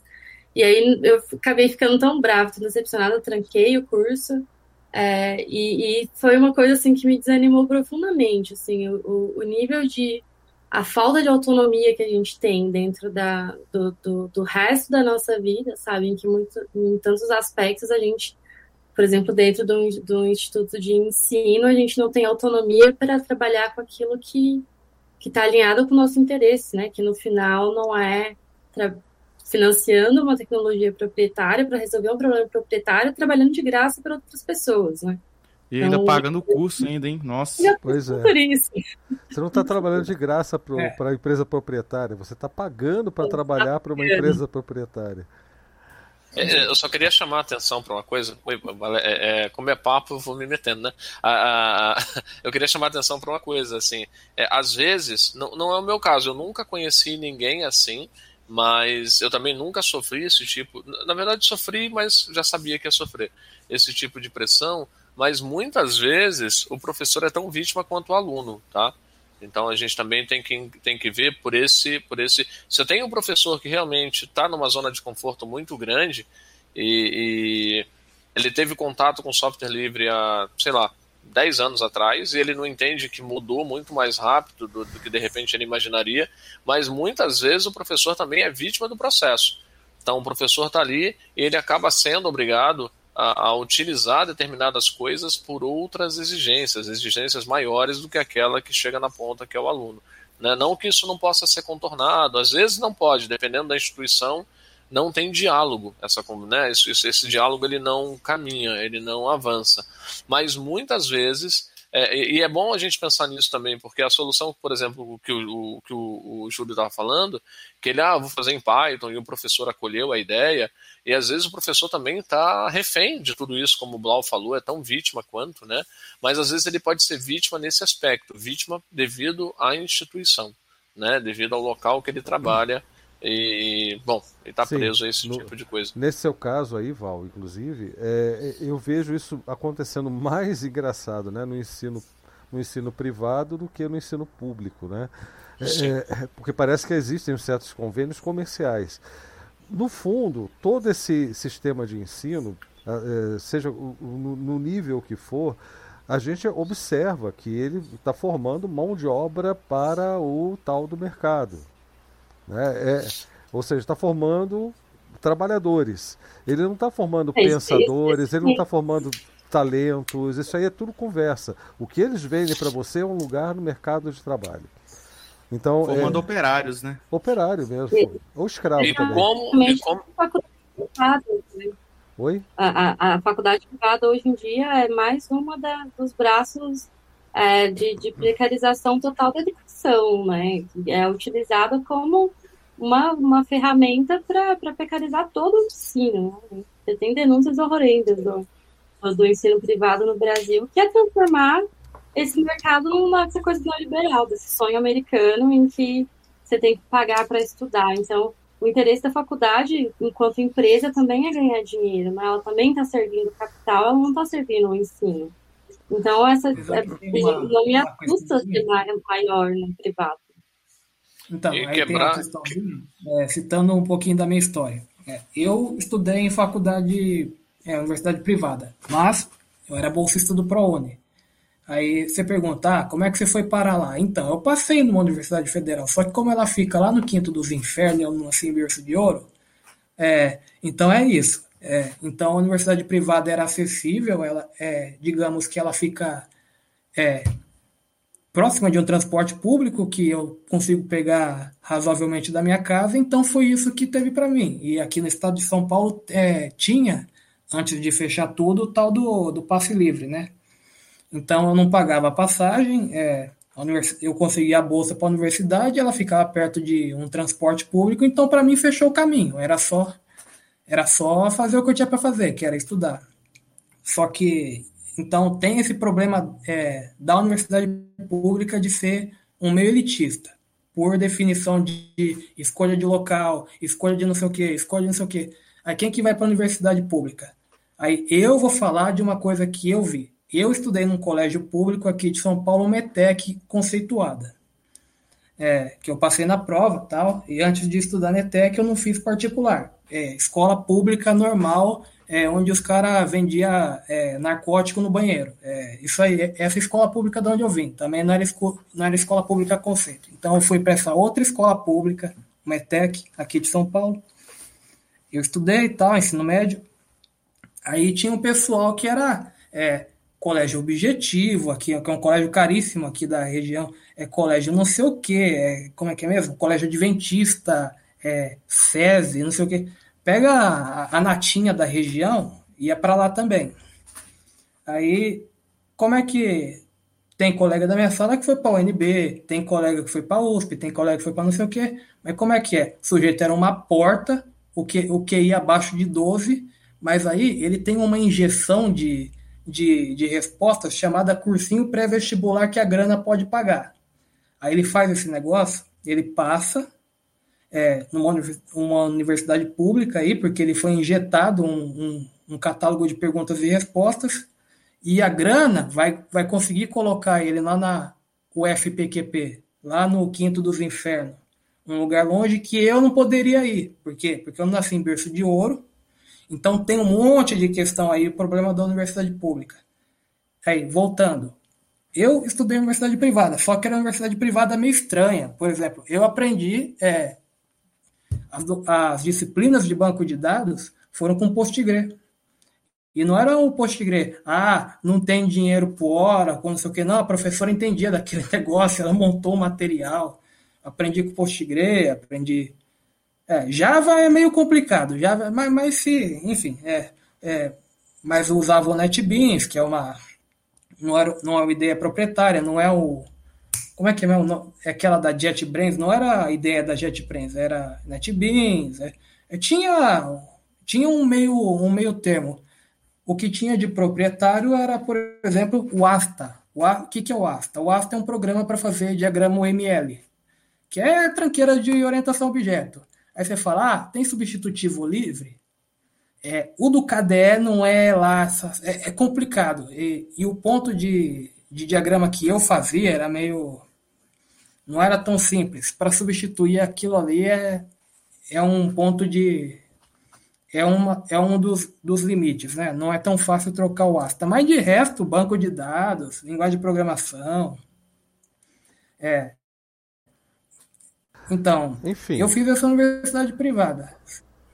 É. Aí. É, e o Asta foi o meu, meu problema, né? Porque quando uhum. chegou no TCC, é, é, eu tinha que fazer o projeto, né? Aí você tem que ter o diagrama tal, bonitinho, e esse programa proprietário, é, além de tudo, é caríssimo. Não, não tinha não tinha condições. É, a questão aqui, inclusive. Então foi coloco, esse aí o. a tranqueira. É, quando eu tô falando dia, assim. Diagrama UML. Ué, tá, tô mutado? Não, né? Não, tá não. Ah, tá, então tá certo. Tá de boa. É que eu, todas as vezes eu achei que você tinha acabado, acabado, acabado. Eu tô tentando entrar na. na, na aí você volta ao assunto, eu não tô sabendo. Mas é assim, é, essa questão aí de, de, de, universidades, faculdades e tal, voltadas ao tal do mercado, eu, o que eu acho o ponto mais engraçado, porque eles, eles, ainda usam essa, essa, essa coisa, esse marketing do mercado de trabalho, do, de você ser inserido no mercado, que essas coisas são importantes por causa do mercado. E esse mercado a que eles se referem simplesmente não existe mais. Sabe aquele mercado de você ter um produto, né? Circula a compra e a venda, né? Você está numa, numa, numa, fábrica que faz alguma coisa, está dentro de uma. Enfim, de qualquer outro tipo de negócio que produz algo que vai entrar, uh, que vai ser vendido. Não há mais mercado.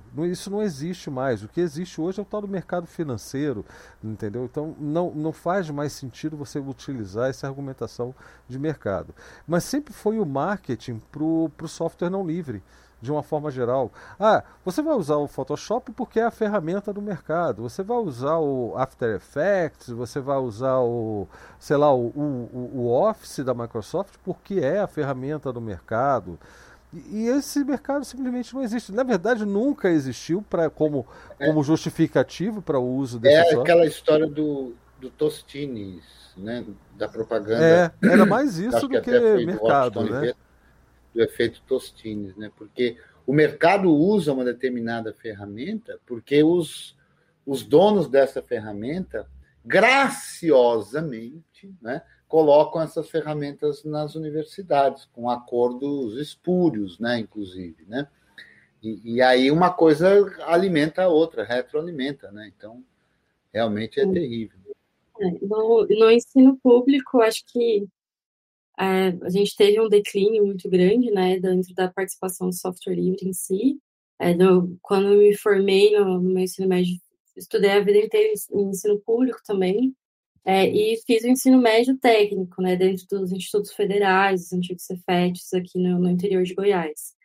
E foi dentro do, do, Instituto Federal que eu conheci o software livre, que eu é, me envolvi dentro da comunidade, a gente trazia eventos para dentro do instituto, e foi onde eu comecei a, a, a me desenvolver dentro das outras coisas e daí sair para o mercado de trabalho, que é justamente ofertar uma, uma lista de, de skills que você precisa ter para você sair para o mercado estando pronto para trabalhar, né? Então, é uma esteira de fabricação de mão de obra. E aí, obviamente, que algumas pessoas vão é, tentar se aprofundar de algumas outras formas, outros interesses, mas na minha experiência mesmo, eu, sa eu saí do curso e fui direto para o mercado de trabalho e continuei trabalhando até então. Tranquei faculdade várias vezes, até justamente pelo, pelo conhecimento prático, né? Porque aí no mercado de trabalho realmente você não precisa de teoria para trabalhar, na maioria das vezes, né? E o mercado justamente te vende essa ideia que não, mas quando você chega é, num determinado ponto né, da sua carreira, você percebe que sim, você precisa sim aprender sobre é, sobre várias teorias, né? Você precisa sim entender sobre estrutura de dados. Então, existe essa, é uma, meio que uma mentira, né, em que você vai formar pessoas técnicas que vão desempenhar tarefas e vão e vai, você vai jogar elas nas regiões, né, por exemplo, a estratégia de se criar é, os cursos que tem, que vai formar mão de obra para os mercados que estão em expansão dentro da região, então, por exemplo, aqui a gente tinha curso de informática, de química e de alimentos. Então, cada um vai se direcionar para o mercado da região para atingir, para cobrir aquela demanda de profissional, né? Mas quando no final das contas é uma. Obviamente, né, eu tenho vários, é, tenho várias parabenizações para algumas dessas coisas, mas no, no, final das contas também é a precarização da, do, do, aprendizado, né? Do, do não questionado no, no final das contas, acho que tudo é muito cíclico, sabe? A gente, é, no começo, a gente falou sobre o pensamento raso, talvez esse, esse, seja o maior problema que a gente tem hoje no mundo, que é, a, é tentar achar as respostas de um jeito fácil e na primeira tentativa você acha uma resposta que te convence. Então, uma teoria da conspiração te convence de uma coisa porque você está tão precisando de uma resposta fácil e você não quer ensinar, não é cultivado a se questionar, né? E a gente sabe que isso é amplamente utilizado politicamente, né? Tem um objetivo dentro disso, não é de graça. Né? E por isso que a gente tem que questionar e levar as pessoas, conscientizar as pessoas o máximo possível para continuar questionando, né? Porque no final das contas é, é sempre muito político, né? Por isso que é, é, eu acho que está sempre muito perto do político a discussão, porque é entender que as coisas elas são como um todo, elas não são individualmente. Né? A gente tem que sempre expandir a discussão, expandir a, a contemplação das coisas. Né? Genial. É, aliás, eu acho que encaixa agora com aquela pergunta, né, o, Marcelo, aquela sobre o resultado né? porque é muito colocada né, em projetos. Não, eu quero ver resultados, mas qual é o resultado, por exemplo, de uma ação como a sua, como seu projetos aí na sua cidade, é, ou então como objetivo é, de, de uma lição no caso do Júlio, né, na primeira vez que ele falou, ele falou assim, ó, desde que você consiga mostrar os resultados, pode usar o Python, né? Desde que você encontre os resultados. E eu fico sempre questionando, mas vem cá, qual é o resultado para você? O que, que você considera o sucesso, a realização daquele, daquele projeto, daquela atividade, daquele movimento? O que é o resultado, no seu caso aí, o, Marcelo? Perguntinha maldosa essa. Bem, é... bastante maldosa. o Cretinho tá rindo de mim ali já. Perguntinha maldosa. É, é, são. são é, é, é, cara, tô gaguejando, lascou. É o seguinte, eu acho que esse dá certo, né? Primeiro, o dá certo ao qual me referi foi extremamente inocente, mas tudo bem. quanto a esse dá certo mais complexo, eu acho que, que a gente tem vários tipos, né? E atende a várias camadas. Então, eu tô numa ponta. Eu tô na ponta da espada. Eu, eu machuco os outros, na verdade, né? Eu vou lá e, ó, vamos usar, vamos fazer, ó, aluno, vem cá. E, a, eu tô fora de sala de aula nesse período, mas é, é, já não é mais o aluno. Professor, vamos, vamos trabalhar assim, vamos fazer isso. Então, eu tô numa ponta, tô num cenário das coisas. Para mim, o dar certo eu conseguir mostrar para aquele professor é, que ele pode atuar é, na disciplina dele, é, utilizando uma ferramenta livre e que ele vai obter tão, resultados tão bons quantos e, e, ele vai conseguir atender aos alunos. Quando a gente está na outra ponta, lá você tem as cobranças de tudo que você imagina. Toda a ação que a gente faz, né, o Cretil disse assim: ah, eu estou confortavelmente no meu sofá, confortavelmente, vírgula, porque o Cretil é, é um cara que pô, tem conteúdo a rodo. Uh, é, é, é, uma pessoa super consciente, é alvo talvez de mil vezes mais ataques do que eu e de questionamentos mais do que eu aí afora. Então, não existe zona confortável quando você decide eh, ir contra um modelo, né? Um modelo estabelecido e um modelo muito bem financiado. Então, pois é, e a minha pergunta, depende... minha pergunta ah, uhum. é inclusive é sobre esse outro lado da espada, o lado do punho protegido ali por uma guarda, né? E que é Sim. quem decide o projeto vai acontecer ou não vai no final das contas, é quem bate o martelo. Exato. Então exato. o que é o dar certo para essa gente? Para essa, para essa gente, para essa gente é o que a ponta está fazendo funcionar. É você conseguir, por exemplo, qualificar e mostrar resultado dessa qualificação. Eu tô, eu tô vocês não me veem há um tempo, na verdade. Eu estou entupido de número. Uhum. Né, para poder justificar um monte de coisas. assim. E eu dei sorte, porque a gente pegou agora uma, uma pessoa, na verdade, desde a gestão passada, é, que está comprando as ideias. Cada um compra a ideia do seu modelo. Né? Na gestão passada era comprar a ideia, faça e vamos fazer acontecer, essa faça é, é, e vamos transformar em política pública, e isso gera um envolvimento muito grande, mas é, e, e você lidar com gente, essa conversa que a gente está tendo aqui, ela é muito bacana. Mas se a gente tivesse que decidir ou deliberar alguma coisa no final dessa conversa, ela não seria tão bacana. Né? A gente ia passar por vários. É, é, várias pessoas iam se colocar de forma mais veemente, outras iam ficar mais caladas. Então, quando a gente faz esse trabalho colaborativo, é muito complicado medir esse resultado. Na gestão atual, o que, o que a gente quer é fazer que o dê certo se transforme em algo que possa ser copiado, né, que possa ser implantado em outros locais. isso está acontecendo até agora. Mas para se justificar cada escolha é terrível, até porque essa, essa gestão que apoia também presta contas desse apoio para outras, né? E é tudo muito complicado. E a gente tem as big techs cercando muito forte e chegando com muita presença.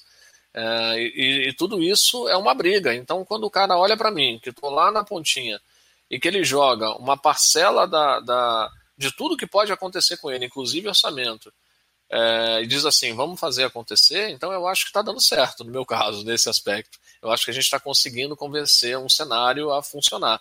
Mas tem, tem toda essa cadeia. Quando gente, eu lembro que, que eu, a gente, nos primeiros papos, acho que foi um dos primeiros papos que a gente teve, eu fui o primeiro, que eu falei assim: se a gente não convencer a gestão, né, isso falando de, de, de iniciativa é, ou pública ou privada, mas se você não convencer a gestão, você não anda dentro de uma instituição, você fica podado. É, é o caso do Júlio negociando com o professor. Ó, vou fazer em Python. O professor foi lá e, ó, beleza, pode fazer em Python desde que o resultado né, funcione, desde que o objetivo seja atingido, que é cumprir aquela atividade. Então, a, gestão comprou a ideia e a gente está conseguindo materializar. Então, existem vários cenários ou vários perfis para dar certo. É muito complicado responder isso. Eu acho que está dando certo porque a gente está conseguindo fazer. Qual é o sinal de que não vai dar certo? É quando a gente vai ser podado de alguma maneira. Esse podado de alguma maneira pode ser um podado por restrições, tipo não quero que você faça, e esse podado pode ser tipo não tem mais orçamento para fazer isso. Aí é uma outra história, que é um tipo de poda também. Então varia nesse aspecto, é muito difícil responder. Mas é, é, é nessa questão e, e, e, nessa colocação, nesse confronto, da gente estar tá levando o software livre, estar tá tentando explicar todas essas coisas que são comentadas, é muito disso sequer é levado em consideração e volta para aquele resumo do Cretil, que não é só software de graça, mas esse troço é o que chama a atenção, esse de graça, é o que chama a atenção num primeiro momento. Né? Então é muito complicado a gente lidar com essas esferas, mas está tá dando certo. Eu acho que até agora está dando certo. Não, tenho certeza que está dando certo. Até porque, veja só, Marcelo, eu acho que sempre dá certo. Sim, depende é quem, verdade, né? depende para quem. Porque, porque, é uma disputa esse dar certo. Né? Exatamente. Né? Então, na hora que a gente enxerga, por exemplo, a educação no Brasil, e alguns dizem, ah, a educação no Brasil não dá certo, é isso e aquilo. Não, é super certa. A educação no Brasil, ela é direitinho na linha pela qual ela foi planejada. A educação do Brasil não é uma tá educação tá emancipadora. A educação no Brasil não é uma educação de formação do senso crítico, da cidadania. Ou a educação no Brasil é da formação de um perfil. isso, isso já está tão assim, vocês falaram de profissionalização, de, da, da, da máquina produzir. Quando você vai para uma escola que tem o objetivo de levar arte, cultura, conhecimento em cultura, em várias culturas, né, em várias linguagens, entre elas cultura digital, é, você é pego na questão do profissionalismo. Isso, isso pega. Poxa vida, não está não tá saindo para o mercado de trabalho. Isso faz com que o aluno questione: pô, eu não vou para o mercado de trabalho? Vocês não vão me colocar tipo curso A, B ou C, que coloca a pessoa no mercado de trabalho em três meses? Né? Então, isso a, a gente passa a ter como inimigo e como uma, uma frente a mais para lidar o aluno que é vítima desse processo. Exato, e foi é, aí você foi num ponto da questão, que o Cretil também, do, do que é o dar certo, porque é, é, é, quando alguém, quando alguma, algum órgão ali da, da prefeitura, enfim, aprova um projeto, o que, que esse pessoal está querendo com esse projeto? Não é o, o, como, né? não é se é pelo software livre ou não, a questão é o que eles estão querendo. E, e aí o, o Crecheu foi, na, foi no, no, no, no alvo, porque é, fala-se da educação, a educação não funciona, não está dando certo. Não, ela está dando certo, ela foi projetada para ser feita dessa pra forma. E, e, aí, no caso, a motivação para existir em projetos desse tipo, que a, aí entra o grátis como um, um, um, atrativo, né, como um diferencial, é, é porque eles conseguiriam essa outra mesma coisa através de algo que não fosse gratuito. Então, essa outra mesma coisa que para mim que está no centro da questão do que era o dar certo, entendeu?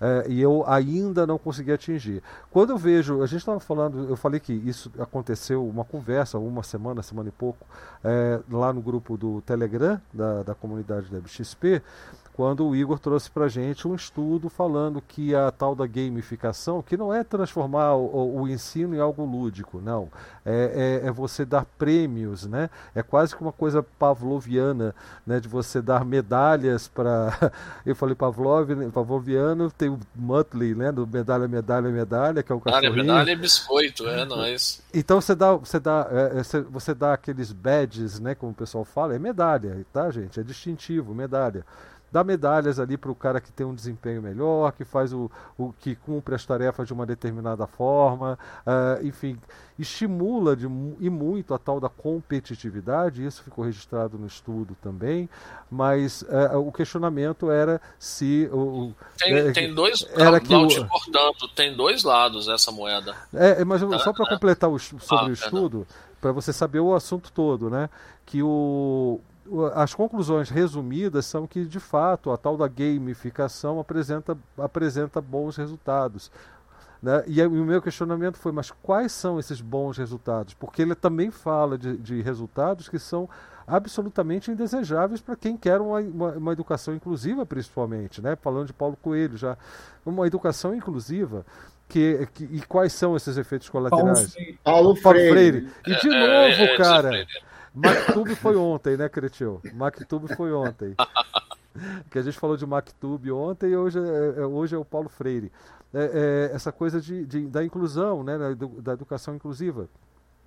E, e e os resultados adversos são: você tem ali o aumento da competitividade, a insatisfação e até o retrocesso daquelas pessoas que não conseguiram atingir essas metas, que são largadas por, pela própria sorte, simplesmente ganham ou não ganham a tal da, da, da recompensa, a tal da medalha. Então, isso tudo é, é, leva a gente a questionar o que, que é um bom resultado no final das contas, né? É, e ao ponto de você ver essas estratégias sendo questionadas. E, e, e, no seu caso especificamente, a luta toda para você conseguir fazer um trabalho com você com uma, um determinado ideal na, na cabeça, mas tendo que lidar com toda, todo, toda a mentalidade daqueles que têm a caneta na mão para assinar seu projeto vai acontecer, né? É, que, que, que sequer cogitam os seus valores. Inclusive, essa história de mercado, etc., não tem nenhuma escola pública ou privada que consiga dizer: olha, você estuda aqui, eu garanto para você uma vaga no mercado de trabalho. Não existe isso. Então, não, isso não é, é, ilusório. Né? Isso, na verdade, é uma atitude política, não é uma atitude de formação. Só que ainda tem um aspecto, porque quando a Val falou disso, a gente estava falando da universidade. Né? Uhum. Se a gente está falando de um curso técnico, um curso técnico tem uma perspectiva diferente de formação. Né? Um curso técnico, o nome está dizendo, seria formar um técnico. Né? O que, na verdade, no ensino técnico brasileiro, eu tive muito contato com isso em Pernambuco, quando morei lá, é, é, eu participei de um projeto chamado Programa de Incubação de Empresas de Base Tecnológica, e, e a gente tinha muito contato com tudo isso e tal. E o que acontece? As, as, as escolas técnicas federais é, que objetivariam a formação de técnicos que são necessários para o funcionamento da nossa sociedade. A gente precisa ter técnico. A gente tem que ter uma, uma coisa na cabeça que é assim: não se faz uma sociedade só de um tipo de gente.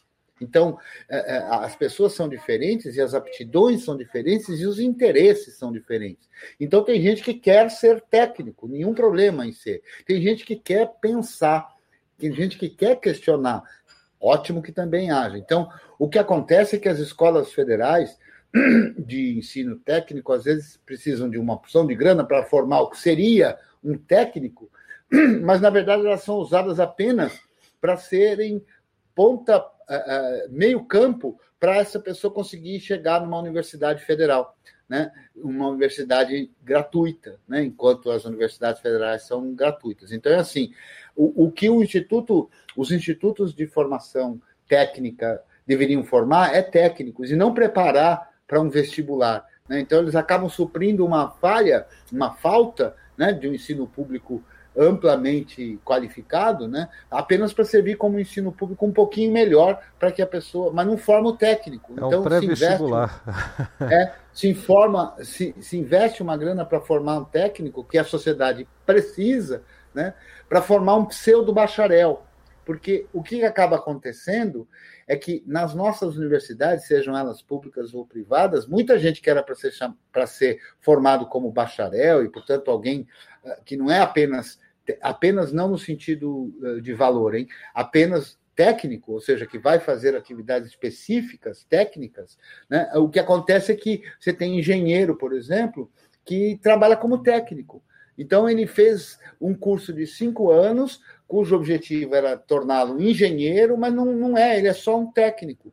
Ele tem uma atividade que a formação dele poderia ser mais barata, né? E ele poderia, inclusive, ter uma vida menos frustrada, poderia ser um técnico melhor do que um engenheiro uh, uh, recolocado numa posição que não seria a que ele, a que ele uh, entrou. E aí tem um aspecto que eu gosto de lembrar sempre de um amigo, e que, que morou na Itália, e tem cidadania italiana e tudo, e que ele falou: olha, lá na Itália, cara, na época, né, isso nos anos 90, não sei se ainda é assim ou não, mas ele falou: olha, na Itália, cara, não tem esse afã de todo mundo querer fazer faculdade.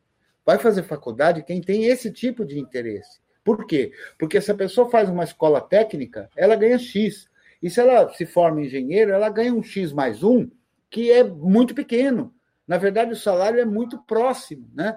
O que acontece no Brasil é diferente, é que há uma, uma discrepância muito grande. Né? Então, tem muita gente que acaba tentando ir para lá né? É, somente para para ver se consegue alguma coisa, né? sem falar né?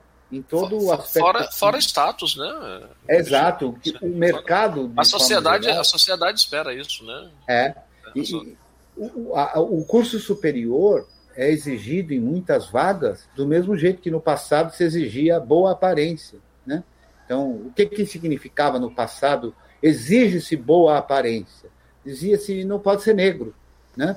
É, e, e a, o ensino superior que é exigido por um monte de atividades que, assim, de forma clara, não tem necessidade de ter um curso superior, mas aquilo é uma forma de segregação, né? uma forma de segregação racial, social e etc., para dizer, não, eu preciso do ensino superior aqui. A mesma coisa acontece com o inglês. Tem várias vagas que exigem inglês fluente e a pessoa na atividade do trabalho não usa o inglês. Então, por que, que aquilo está na vaga? Né? Se não para. ganha, ganha 30% mais. Não, pois é. E sem falar dos casos que a, que a, a Val deve saber bastante sobre esses, né? Onde tem lá um anúncio, né? Precisa-se de. Procura-se é, estagiário, ou não vou nem de estagiário, vou de júnior, né? Desenvolvedor júnior.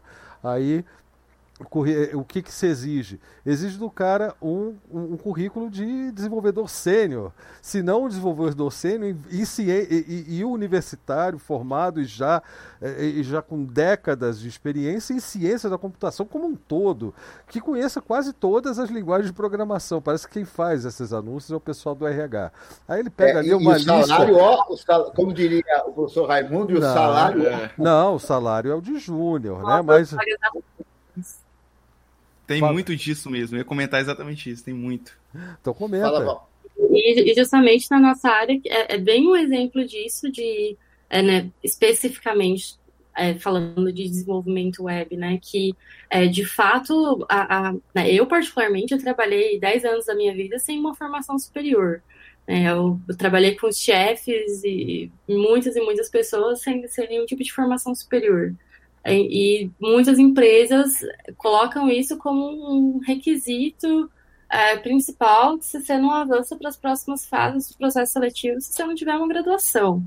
E que é, no fim, é justamente isso, uma forma de, de selecionar as pessoas, é, de, de, garantir coisas que não são garantíveis dentro de uma graduação, é, para desempenhar um trabalho espe especialmente técnico né, que é desenvolver. E para desenvolver, você precisa de habilidades muito específicas de desenvolvimento, né, que inclusive não necessariamente você vai aprender na faculdade, né, não necessariamente você vai sair de um curso superior é, pronto para programar, né. Então, não, com certeza. Especialmente no mercado Brasil, assim, eu é, sempre que me perguntam assim, oh, precisa fazer superior? Eu falo, olha, eu acho que enquanto crescimento é, de experiência, enquanto comprometimento com, com conhecimento, é, é interessante, se você tem a, a possibilidade de, de fazer, faça, É, fora todas as outras experiências, né? O ambiente diverso, é um ambiente em que você, se você entra jovem, você tem potencial para conhecer e para explorar tantas coisas. É uma experiência muito positiva e que eu sempre brinco que eu sinto muita falta, assim, de ter tido uma a, a vida da, da de, de, jovem adulta na faculdade, aquela coisa de filme americano, de faculdade. Então, é, é uma experiência que faz parte do, da, da, pelo menos, da nossa socialização de alguma forma, né? É, inclusive tem um negócio engraçado que para começar, experiência, é, é, é, é, como o nome diz, né, requer tempo, requer amadurecimento, requer relacionamento principalmente, né, contato com outras ideias, outras técnicas, outras formas de solucionar problemas. Aí o pessoal me pergunta sempre, né, ah, mas para ser programador você precisa fazer é, universidade? Ah, aí eu costumo colocar mais ou menos assim, que, beleza, programar você não aprende na faculdade. Programar você aprende programando. Tá? Você tem que ler código de outros, e é um processo desses que, que requer experiência. Na faculdade, você não vai ter necessariamente essa, essa experiência. Você vai ter um, um, um cronograma a cumprir, né, com uma série de, de tópicos a serem superados, né? É, e, e, e você pode dizer que na universidade você vai entender o, ou se aprofundar naquilo que você já faz como programador.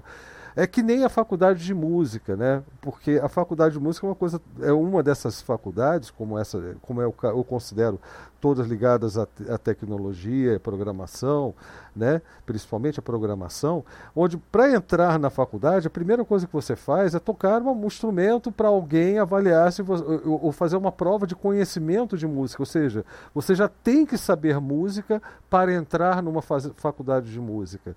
Eu vejo a programação mais ou menos da mesma forma, não há necessariamente essa avaliação para entrada, mas não espere receber lá dentro da faculdade de música a experiência, a vivência, o conhecimento para ser um programador. Isso você desenvolve antes e durante e depois. Tá? A faculdade só vai te dar o, os conceitos, a, a, enfim, abordagens, o aprofundamento necessário para a sua profissão. É, eu, eu mesmo estou terminando o curso na área e, cara, eu não, não, não me sinto nada preparado, nada assim. É, tenho amigos que, que, que formaram e da minha turma, a maioria trabalha com programação. É, eu trabalho na, na área de infraestrutura e DevOps aí, mas estou é, fazendo estágio. Mas assim, é, lá dentro, quando começou, você já via é, é, os meninos já da minha turma, o pessoal já vinha com conhecimentos anteriores e já e, ou foram desenvolvendo a parte, assim. É, se contar com o que foi na universidade, é, é, no quesito técnico mesmo, de ah, programar em Shell, ah, programar em Python, programar web, sabe? Esquece, esquece, assim, é o mínimo do mínimo se você pegar um professor bom da área, assim, entendeu? Senão você pega um cara que às vezes não tem nada a ver com aquilo, mas tá dando aquela disciplina ali, e aí, entendeu? Ele finge que ensina, a gente finge que aprende, entendeu? Agora, é, no estágio, no estágio não, aí já eu dei sorte, por exemplo, de, de pegar um estágio legal, que agora eu estou realmente colocando em prática mesmo é, programação né, e tudo mais. E agora, no final, que eu comecei a aprender fora da universidade. Né? E, por exemplo, é, sistemas operacionais, administração de sistemas né, do Linux, é, de, do, do GNU, né, distribuições GNU e tal. Fui aprender aqui, entendeu? É, tive alguma coisa no sistema operacional legal até na, na, na disciplina, mas assim, do desenvolvimento de um sistema operacional, mas administrar um sistema operacional que é o que o mercado de trabalho é, quer, que, que é o que tem muita vaga, né, que mais demanda, não que é, é, o desenvolvimento também não, não tem algumas vagas legais, mas a maior parte né, do mercado é de infraestrutura é, é a administração de sistemas operacionais, né, que é distribuições GNU. E isso eu vou aprendi, aprendendo aqui, fora da universidade, entendeu? Ô, ô, ô Júlio... Mas, mas quer ver um aspecto? É, então, é, como é que eu vou pôr? Teve uma vez que eu conversei com um professor que é camarada meu, um, o curso de bacharel estava sendo descontinuado numa universidade, ia ficar só o de tecnólogo, ia assumir o bacharel em sistemas de informação e ficar o tecnólogo em ADS, análise de desenvolvimento, né? É, aí a gente entrou numa questão desse assunto aí, é então, o problema, aí ele falou, aí ele colocou nessas palavras, o problema é que a universidade quer, entre aspas, jogar é, gente para suprir é, demanda de mão de obra. Aí ele sempre dizia, mercado de trabalho é máquina de moer carne.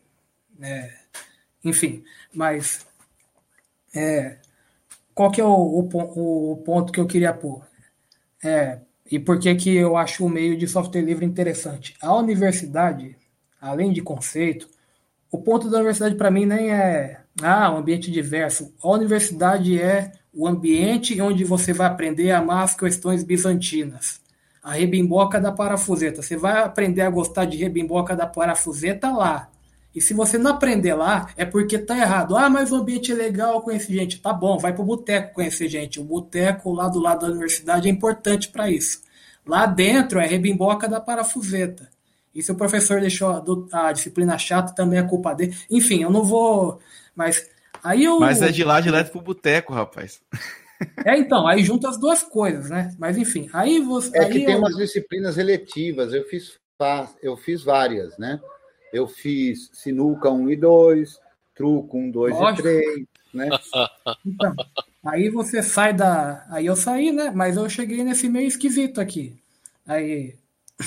Aí, aí você vê o, aí você vê a crítica que eu faço. Quando é, entra nessa coisa de teve ontem purgando o Gnome com i3WM, um negócio assim. Qual que era o pano de fundo ali? Amor às questões bizantinas. Você fala, ah, isso é besteira. Não é. é. Não é porque é pequeno que é besteira. É, e não é pequeno, é, a, é detalhe. O capeta mora nos detalhes, é ele mesmo. Quando você aprende a gostar do negócio, você entende o, o peso da coisa. Por exemplo, você, é, você pega um artiguinho lá que um cara aleatório escreveu sobre Start X. Como é que você constrói o negócio do. Você faz o servidor gráfico subir. Aí, ó, você faz assim, você tem, tem tal coisa Eu ali. Eu conheço esse artigo, hein? É. Aí você fala, ah, por que, que esse cara escreveu? Ah, porque ele não tá focado em ser produtivo. Vai se lascar, meu, não tem nada a ver com isso aí. Você tem que entender da onde sai as coisas. Aí você vai e fica cutucando lá. Você tem a lareira, você fica você tem a churrasqueira, você fica cutucando a brasa ali para ver se acende. É isso aí. Você tem que aprender a gostar de cutucar a brasa para ver se pega fogo aquela bodega. Senão não vai. Sozinho apaga. Então, é. Agora tem um aspecto. Ele tem essa cara de acadêmico, vamos dizer assim. Ele tem esse jeitão aí. Só que sem os alunos desinteressados, vamos dizer assim, quando você. É. Só tem gente louca, só ficou os loucos. Na, na universidade privada, especialmente, né, a gente costumava dizer, eu sempre usava essa expressão de dizer a definição de um professor universitário. Né? Qual é a definição de um professor universitário numa escola privada, especialmente? É assim: tem uma escola que quer vender um diploma, tem um aluno que quer comprar esse diploma. O professor é um sujeito que está no meio só atrapalhando a negociação, né? porque é alguém que está preocupado em, em querer, uh, uh, alguns pelo menos, né? boa parte deles provavelmente, querendo que os alunos evoluam, criem um senso crítico, justamente por conta disso. Né? Esse pseudo-pragmatismo, né? ou mesmo um pragmatismo, ou utilitarismo, etc., que é muito propalado nos dias de hoje, né? ele é avesso à ciência a ciência e a evolução humana passam por um monte de gente estudando coisas sobre as quais não se sabe ainda a sua aplicabilidade, eventual aplicabilidade ou não, né? Então, se a gente só pensar naquilo que imediatamente serve para alguma coisa, a gente está muito restrito. e lascado. E lascado, literalmente, porque chega na hora de você pensar nessas coisas, já passou, né? Já, já, está na urgência ali do, do, do, calor do momento, né? Mas que depois aquela, aquela história, mudou a cor da grama, né? Não faz nada, né? No que o, o Júlio falou. O problema é o seguinte, o nego não sabe a diferença de resolver pepino diário, de saber como funcionam os negócios. O camarada A é porque qual que é o negócio? É, o Júlio falou, ah, ele pegou um estágio. O que, que o estágio vai mostrar? Ó, tá aqui um, um pepino. Plau. Não é que é assim, o cara joga no teu colo, mas plau, resolve.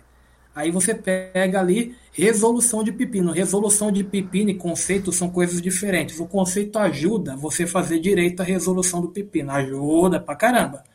Mas ele não é exigido. Então, quando o camarada começa muito com essa conversa da universidade preparar para o mercado, ele não está entendendo muito bem onde que a, a porca torce o rabo.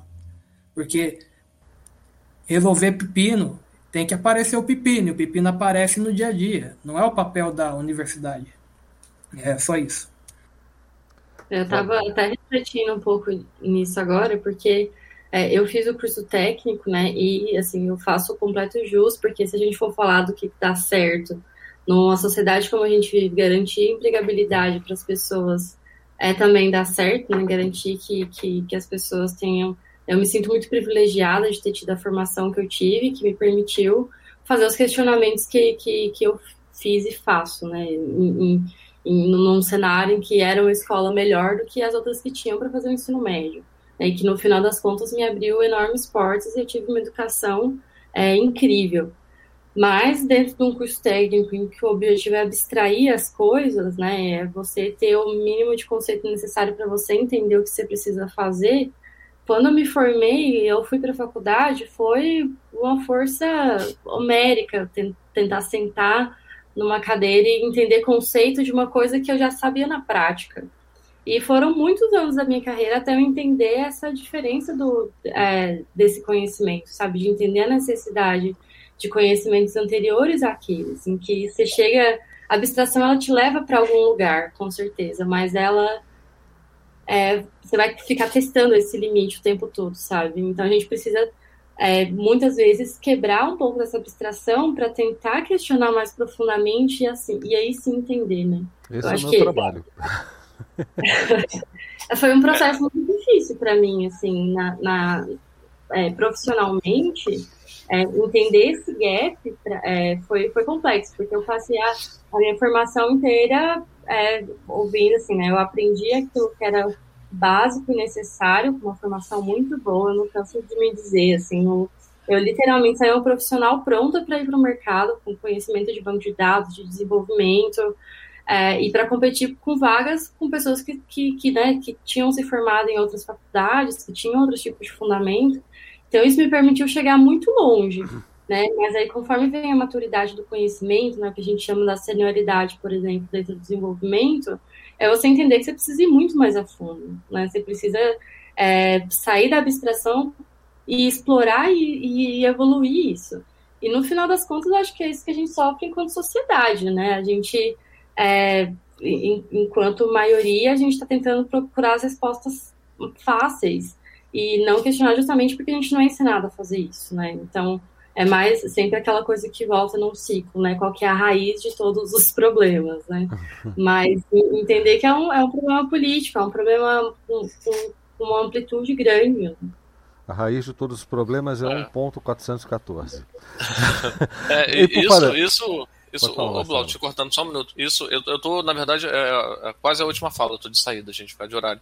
É, é, eu acho que isso que a, que a Valéria comentou, que vocês comentaram. Peraí, a última fala? É. Então, peraí, você vai é, esperar, a gente dar a sua última oh. fala, vai ser depois do próximo assunto, então. Ah, ô maldade isso. Não, desculpa aí, desculpa te cortar, Marcelo. Oh, beleza.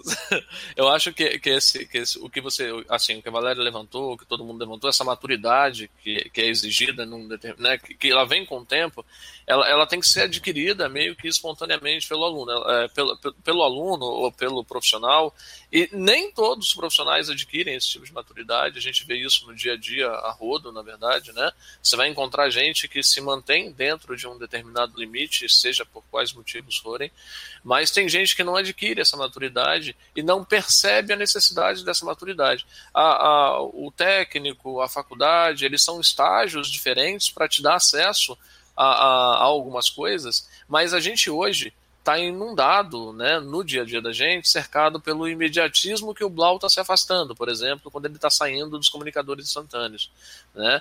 Então, é, a gente tem uma sociedade que está é, é, crescendo com tecnologia. O problema ele é gigante, porque a gente tem uma, uma sociedade crescendo com tecnologia, basicamente a partir do momento que fala, ela começa a ter acesso à tecnologia, aonde toda essa tecnologia te dá é, por necessidade de existência dessa tecnologia, um resultado instantâneo de qualquer coisa da foto, do vídeo, da pergunta, né? E você tá, isso, é, é isso é, é, traz o pensamento raso, as definições também instantâneas, as percepções instantâneas. Aí a gente elege o Bolsonaro, né? Então assim, isso é, é algo extremamente é, delicado e que se você não tratar lá atrás, muitas vezes na idade adulta a pessoa ou por frustração, ou negação, ela está tão contaminada que você não consegue reverter a curto prazo. E esse a curto prazo significa uma eleição, duas eleições e por aí vai, e a gente tem o cenário que a gente está tendo hoje. Né? Isso é muito, muito complicado, isso é muito difícil de você bater né, e de você discutir, é, é, e as pessoas não percebem a necessidade disso. Porque senão você nem vai para frente, nem consegue fazer é, é, com excelência o que você se propôs a fazer quando começou um curso, seja ele qual for. Tá mas sabe só, o que eu questiono, Marcelo? Sabe o que eu questiono sobre isso? É o seguinte: é, é, é muito natural hoje, com, com é, que a gente imediatamente comece a pensar nisso tudo que você está dizendo, no que, a, no que a Val falou, é, dentro de um contexto, por exemplo, da importância de fazer um curso universitário. E, e, e eu sinto falta, eu não sei se eu estou errado nisso, é, mas, mas eu sinto falta que isso seja a educação em si, o que acontece desde o fundamental, médio, até uma universidade que pode ser opcional, mas esses valores, essa, essa, essa habilidade de, de se aprofundar um pouco mais na abstração, de, se de questionar o mundo ao redor, de questionar decisões, seja estimulada e desenvolvida a partir do, dos primeiros anos de vida. Sim, dos primeiros passos dentro, né? Em qualquer situação, não só na escola, Blau, dentro de casa também. De casa. Mas a gente, mas para que ter em casa pai, tem que ter pai a gente também tem que ter esquema. pai que tenha condição Exatamente. de fazer isso, senão a gente não vai. É então, por isso que é muito, muito político, é, é muita gente. É político, não é muito, é, da criança é totalmente, tá é totalmente político. curiosa, né, do mundo. E eu, é, eu vejo isso, eu falo sobre isso muito. muito e, e a gente, eu, eu, eu, não sei. Né? Eu não sei nem se eu desvalorizei a tua, a tua, a tua live, Blau, falando sobre o que eu falei, né? Quem eu falei desvalorizando nesse aspecto de, não, de falar da pessoa. A consequência é Bolsonaro. Bolsonarismo, é, né? Bolsonaro, Bolsonaro. Sim, sim. É, o Marcelo, o, o, o, o, escritor Rubem Alves, né? Uhum. Ele dizia uma coisa que era curiosa sobre o vestibular, né? É, e ele dizia algo mais ou menos assim: é, o vestibular é uma prova que se o diretor da escola fizer, não passa. Não passa. Se qualquer coordenador da escola fizer, não passa. Nenhum professor passa.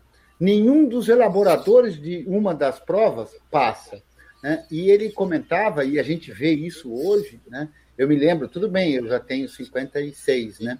mas eu só fui tomar uh, conta, entender ou me interessar por por, por vestibular quando eu estava lá pelo segundo, terceiro colegial, né? que era como era chamado, que é o terceiro ano do ensino médio. Ensino, é, ensino médio. Ensino médio. É, é, e hoje não. Hoje você vê o, o pessoal lá no começo da formação já preocupado com a ideia de, de vestibular. De vestibular. Então, isso é, é, muito. É porque a faculdade. muito justamente esses aspectos. Mas é aquela mentalidade. A, a faculdade, a faculdade é o novo futebol. A tecnologia, a gente tem um momento, é mais ou menos antes, isso. Marcelo, eu acho que tá antes disso até, pelo que o Cretião tá, da linha do que o Cretião está dizendo, eu, o que eu vejo que, eh, que, o, pessoal, que, a, que a, o, o, mito da, não é aquele mito que você citou, não, o mito da, do vestibular é o mito da é a repetição do mito da, da, da saída da sua casta, da, da sim, superação sim. da sua casta, da Superar. sua classe, classe social. É, é, é, é as pessoas, antes da nossa geração. Se identificam, as pessoas se identificam hoje por formação. Sim. As pessoas, a Mas... pessoa não chega numa reunião e diz assim, olha, eu sou Marcelo, não, né? ah, você, não. Você, você é carioca, fulano. né, Marcelo? Sim, sim. É, você, você quer ver a galera. Mas você tá no... Nem todo mundo é perfeito, né? Pois oh, é. Mas você está no estado onde, é, onde uma geração antes da minha, talvez duas antes da sua, é, ainda se falava daquela coisa. Olha, você tem um, uma casa muito pobre, as pessoas plantam o que comem, cultivam, fazem quase que um escambo ali na comunidade rural em que vivem, mas tem que ter, saindo daquela família, um filho que vai fazer o, o, a universidade universidade um filho que vai ser padre.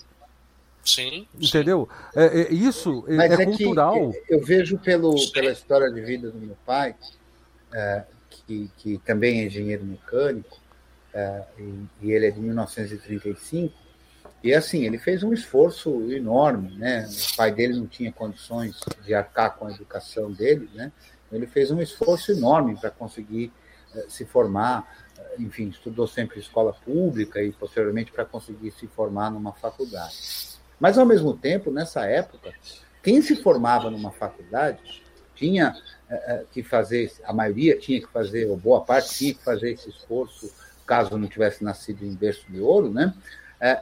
Mas havia uma certa garantia. Né? Exato. Fazia uma o retorno existia, na verdade. É, né? ele tinha era um investimento. Uma garantia, uma garantia exato, ele tinha uma garantia assim, meio que não era estrita, né? mas ele tinha meio que uma garantia que ele teria um trabalho digno, que ele teria uma condição de sustento.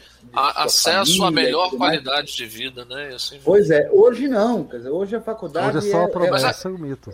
E, e é assim, a faculdade hoje em dia são tão ruins justamente por isso, porque elas servem, como no passado, na, na geração do meu pai, se exigia o, o ginásio completo. Né? Então, hoje exige a faculdade somente por uma questão de segregação eh, de isso. castas mesmo. Isso. Porque se você vê as pessoas que se formam hoje na faculdade, aí você, eu conheço uma porção de gente, lido com gente jovem direto, né? E é assim, você vê pessoas de um repertório intelectivo, como diria Clóvis de Barros Filho, fraquíssimo. Né? O sujeito estudou lá, passou lá um período na faculdade, mas ele, ele sabe nada. Beira, né, beira o analfabetismo social. Beira Exato. isso. Beira isso. E o resultado sim. disso beira. é o lixo mesmo, o, o Marcelo. É o lixo. Sim, sim. É, é, é, por aí, é por aí. Então, assim, eu, eu acho. Oh, perdão, é, ah, hoje estudar é um privilégio, né?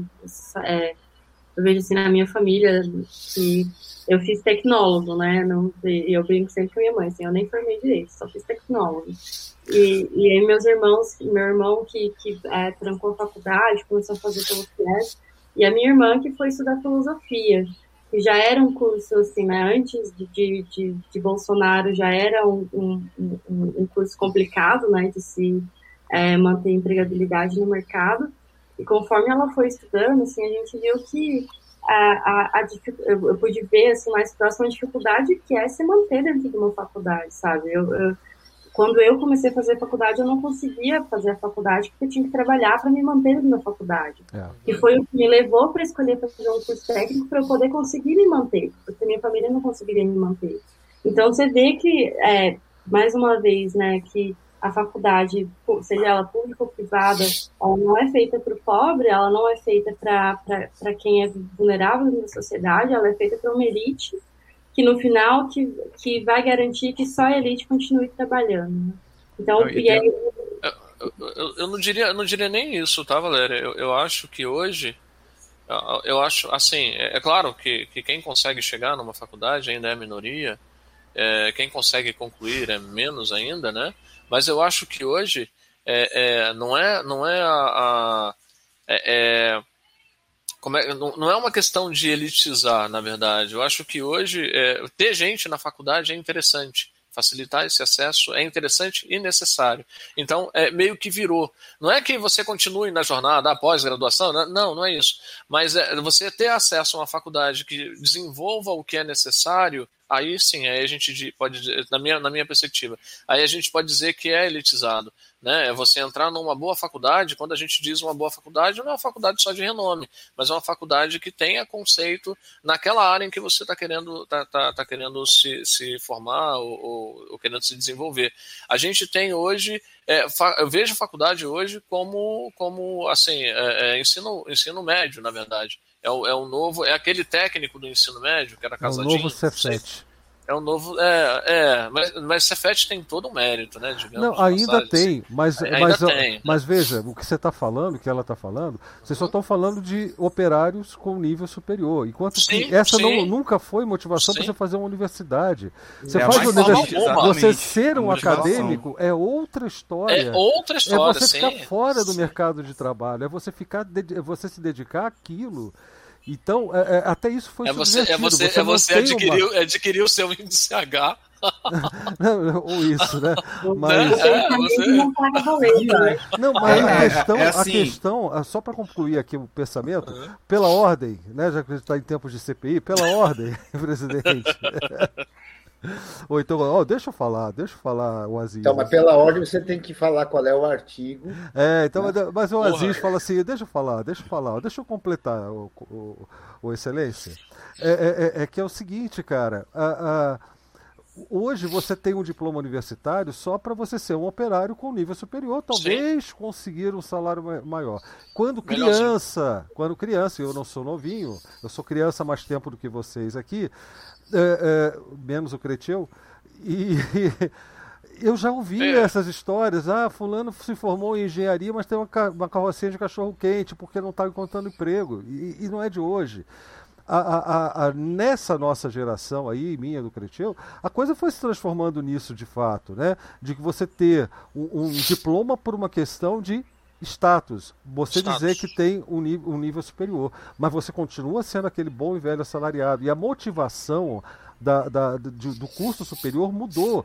É, virou só isso. É você ter a colocação no mercado do trabalho, ter um diploma para ser mais. Um... Para competir não é por vaga. conhecimento não mais. É. Não, que que então é não existe universidade. O que eu quero chegar não aí é que, sim, é que eu, sim que, que a universidade desapareceu. São poucos os casos onde você está formando acadêmicos, pessoas que vão, que vão pensar aquelas áreas de trabalho e não mais atuar diretamente no mercado de trabalho, numa empresa, num negócio próprio que seja, no, no enfim naquela área. São pessoas que vão pensar aquela área, que vão desenvolver aquela área. E isso não surge sem esse pessoal, que é o pessoal que a gente está desvalorizando, colocando lá no chão, que hoje ainda existe isso dentro da, da ciência, da filosofia, da, da, da do o pessoal que de.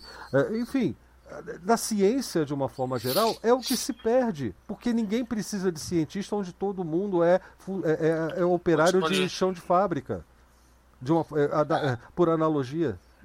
É, pois é, porque a universidade, uma das finalidades da universidade, talvez o fundamento dela, é a formação do, do conhecimento. Da construção. A universidade é para a construção do, do pensamento, desenvolver o pensamento. É claro.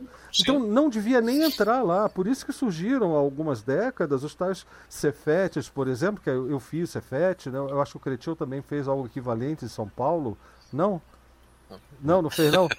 Ah, então tá, pensei que tivesse feito curso técnico nessa, nessa linha também. Uh, mas enfim, uh, eu fiz o Cefet lá no Rio, uh, porque essa era a finalidade. Aliás, você saía do Cefet empregado mesmo tinha convênios com empresas. Eu saí, eu fui trabalhar na Companhia Estadual do Gás, é, é, não, e foi o meu estágio, eu poderia ter continuado, então, mas, mas é eu preferi ir para uma outra empresa. Todo, fazia todo sentido. Faz sentido. Porque você supria demandas de mercado. Isso. Hoje a turma entra nisso para conseguir, por, por, por não ter tido uma educação pública melhor, entra nisso para conseguir passar no vestibular e fazer uma faculdade, ou, ou é tirar nota no Enem.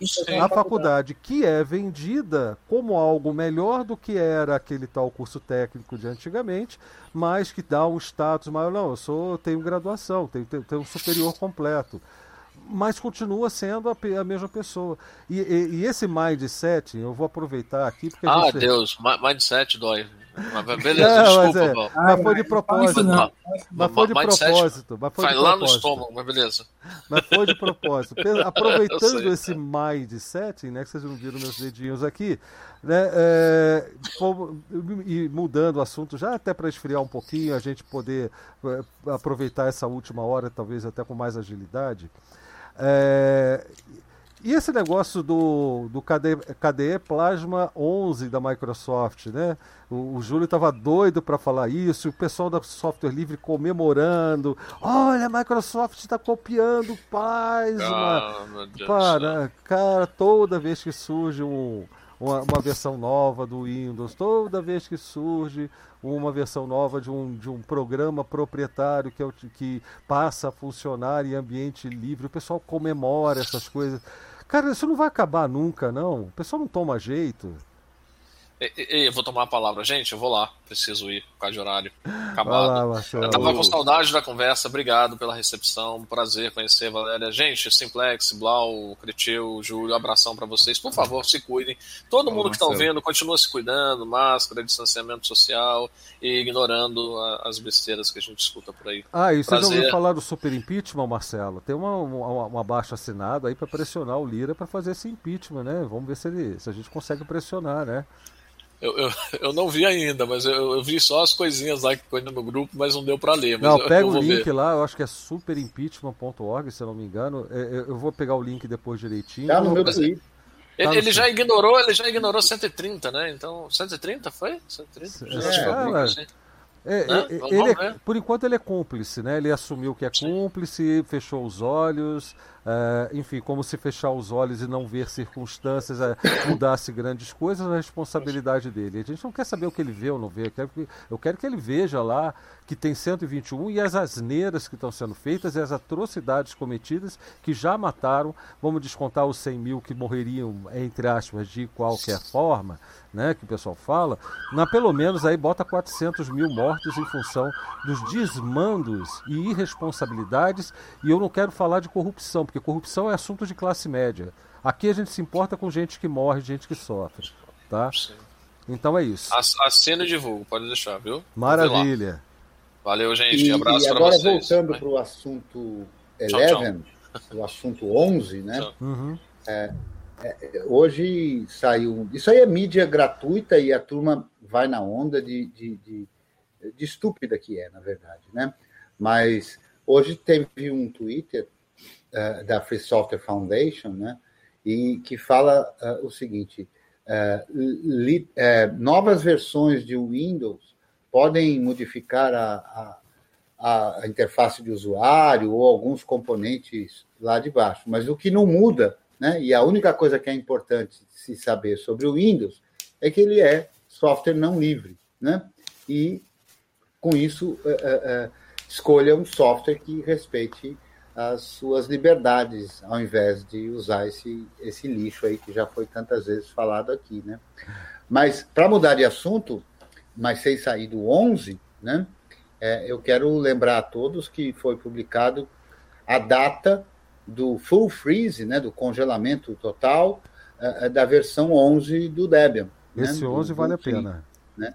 que será ah, dia 17 de julho. Então, dia 17 de julho é o full freeze, né, o congelamento total, e isso indica que, por questões históricas, em torno de duas semanas, mais ou menos, depois do 17 de julho, portanto, final de julho, provavelmente, o Debian, o projeto Debian vai terminar por considerar o Bullseye como, Bullseye como uma versão estável do projeto Debian. Né? E esse será tá que muito. será que esse, esse, esse 11 novo aí que está chegando aí, será que roda no, no meu Del Vostro 1520? Cara, ele já roda, né? Então vai continuar rodando. Né? e é, e é será, que, será que meu computador cara. aguenta? Né, que o pessoal fala assim, será que meu computador aguenta? e, e, eu, fico, eu fico tão bravo, com, porque essas coisas são pra gente acompanhar, vibrar, colaborar, inclusive. Vamos caçar bug, vamos reportar, vamos, vamos contribuir com código, vamos ter, contribuir com grana para os projetos.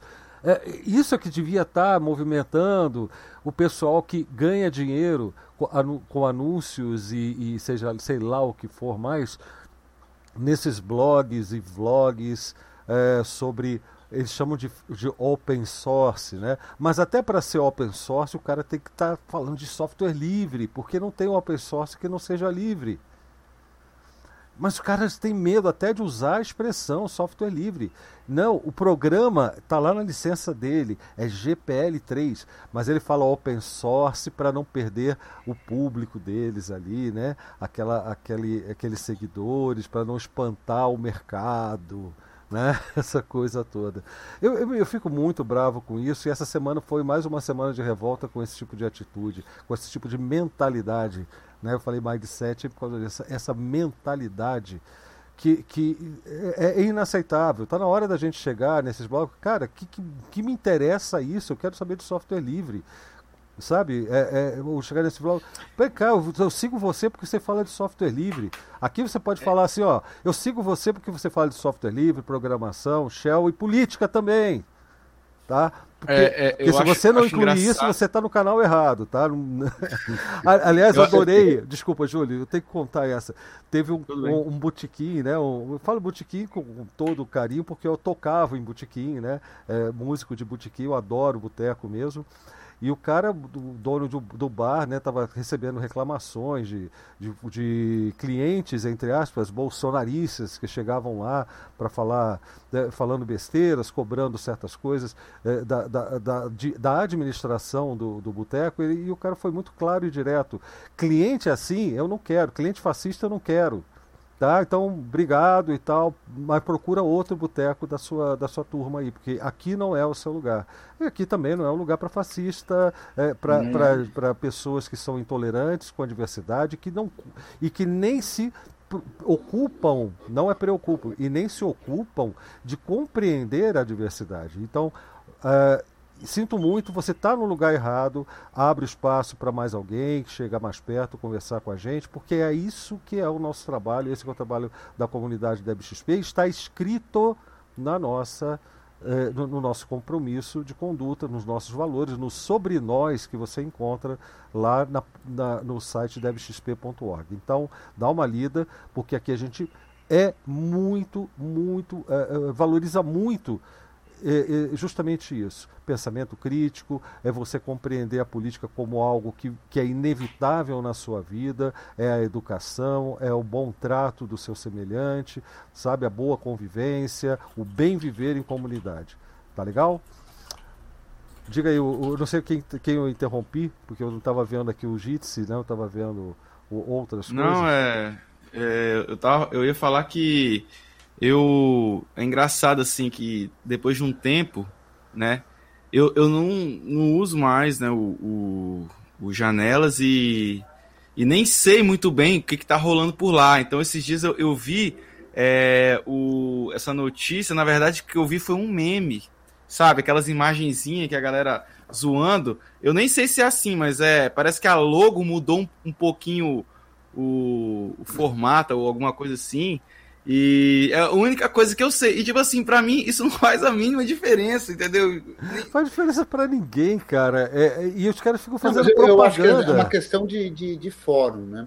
Se eu tivesse num grupo de utilizadores do Windows, é. eles estivessem lá comentando e criticando ou elogiando e ansiosos, eu acho que é, embora eu não use, embora eu não recomende, tudo, eu acho que é legítimo, né? Claro. O que é patético é, no grupo, nos grupos de software livre, essas coisas serem, serem uh, uh, veiculadas. Né? Num desses grupos, eu cheguei a comentar com quem postou algum vídeo aí, ué, mudaram o tema do grupo ou, e eu não fiquei sabendo, né? Porque as pessoas não percebem, né? Elas servem de, de, de... E isso é, é muito trabalhado pelo marketing, né? Então, ah, vazou, né? Em vez de dizer que aquilo é, é, é uma peça de publicidade, é. os caras lançam essa história que ah, vazou, não sei o que lá, e, e a manada vai nessa onda. Ô, Cretil, essa notícia sua vazou, pô, do, do, é. do Débio Novo aí, vazou. Nós estamos aqui é, comemorando. Vazou, é, vazou o freeze. É, exatamente, vazou o freezer. E a turma vai nessa onda assim, sem perceber que apenas está. Né? E isso nos atinge, né, de certa forma porque tanto que nós estamos discutindo esse assunto Exato, aqui, né? né? Por um viés diferente, é, né? Mas... Mas é para ver, né? O Windows é um sistema tão refratário à inteligência que não tem grupo de discussão do Windows, não tem o que discutir daquela é, jossa. Não tem mesmo. ô, é. ô Cretil, você tem uns papel de parede aí novo aí, você sabe? É... oh, papel de parede tá bonito, vou botar. Ah, Mas é o que eles têm para discutir, né, cara? Porque não, eles não conhecem o sistema por dentro, então eles não sabem. A gente, quando discute, a gente está discutindo a versão do kernel, a gente está discutindo a versão do Bash, a gente está discutindo um suporte a uma coisa nova que não tinha, a gente está discutindo um protocolo que foi implementado, a gente está discutindo a versão de um protocolo que foi implementado, enfim a gente está discutindo tudo isso, né? E a galera está discutindo se o ícone tá no meio, ou tá à esquerda, ou tá à Não, direita. Tanto é verdade que a segunda notícia mais comentada da semana, pelo menos no, no, nos blogs e, e, comentários internacionais, né, não no, apenas aqui no Brasil, é o novo tema do Ubuntu.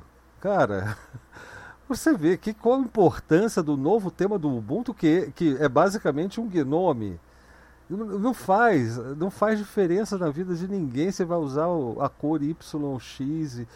Cara, é, é, é, às vezes é decepcionante o, o, como que as pessoas reagem facilmente, compram facilmente, fisgam, porque são fisgadas, né? Porque isso é o famoso clickbait, né? como que isso atrai as pessoas e pessoas que estão aqui com a gente dentro das nossas comunidades, que estão sendo aqui, às vezes dá até desânimo, né, Cristian? Eu falo assim, cara, eu estou falhando muito nesse trabalho, cara. Não é possível. A gente tem que jogar lá no blog. Vazou. É, vazou. Vazou alguma coisa. É, é o Nikon com as suas conspirações. Gente, mais algum tema aí pra gente conversar? Ou tá de bom é, tamanho? Já passamos aqui de 2 horas e 20 de live de segunda. O que, que você acha, Val? Fala, tem mais alguma coisa pra gente conversar hoje? Olha, eu tava aqui jantando discretamente. Ah, para! E não ofereceu pra gente? Não, eu comi dois pedaços, né? Eu não queria ser, ser grossa, né? Mas, na verdade, eu vou ter que sair daqui a pouco já também. Então a gente pega uma carona com você, tá? Então, para não deixar você sozinha no caminho. Ah, né? beleza, eu te a deixo gente... na esquina. Mas ó, não sai correndo não, porque a gente encerra, dá, a gente se despede, né? O pessoal que tem entrado aqui não sabe que a gente continua a conversa um pouquinho depois que a live termina aqui no, no, no Jitsi, né? Tá? Então não precisa sair correndo não. É, eu só, vou, calma aí, calma eu só vou pedir para o pessoal aqui, aqui de... fazer a rodada de, de, de, de, enfim, de mensagens finais para a gente já, já encaminhando. Fala aí, Simplex. Aqui negócio aqui de virada hacker que estava nos tópicos. Ah, aquela sugestão da virada hacker, o Kretiok pode falar um pouquinho para a gente sobre isso. Ele que participou nesse final de semana da virada hacker, né? É, participei da virada hacker lá do, do, do Stars é, é Stars é, CTLs. É, é, muito bacana, achei super divertido. Eu acho até que, que, que a gente devia pensar em juntar algum tipo de esforço aí. Achei bem legal. É, papos, na verdade, rolaram só meio que uma espécie de palestras e papos e tal. Mas a gente está aí com, com a ideia de fazer algum tipo de, de festival de instalação, madrugada afora, né? Bacana. É, Coisa que a gente que é, nunca é... fez, né, Cretil? Pois é, então. Mas assim, não nesse número, né? Não, eu acho legal. Gente, né? É, a gente está a fim de fazer isso aí, né? Porque eu acho que nesses tempos, inclusive, favorecem a gente, já que tá, tem que estar tá em casa mesmo, que seja para socializar aí o máximo que, que for possível, né? Cara, é, tem, tem um. distanciamento social que é falado, até eu acho o termo ruim, né? Porque a gente não está distante socialmente quando está aqui, cada um em suas respectivas residências. É claro. É, é, a gente está próximo socialmente, né? Eu acho que a gente tem que ter um distanciamento físico à medida do possível para quem pode, né? Exato. É, mas o distanciamento social não precisa acontecer, não. Esse que a gente consegue fazer aqui, são poucos os que conseguem, né?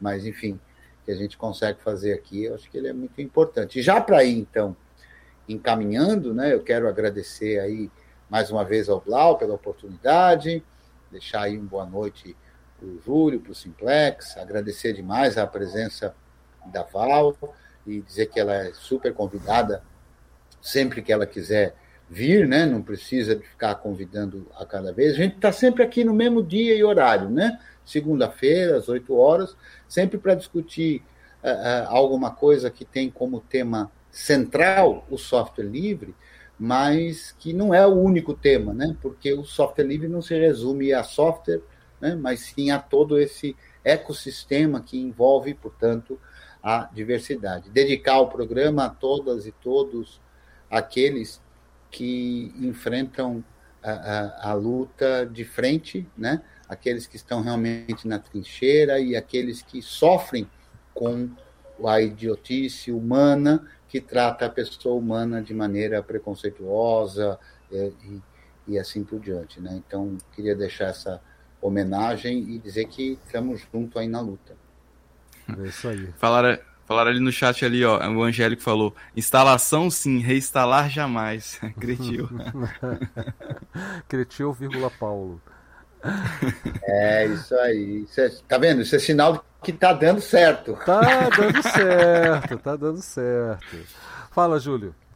É, também, já para me despedir, só queria dar uma ideia que falaram de evento.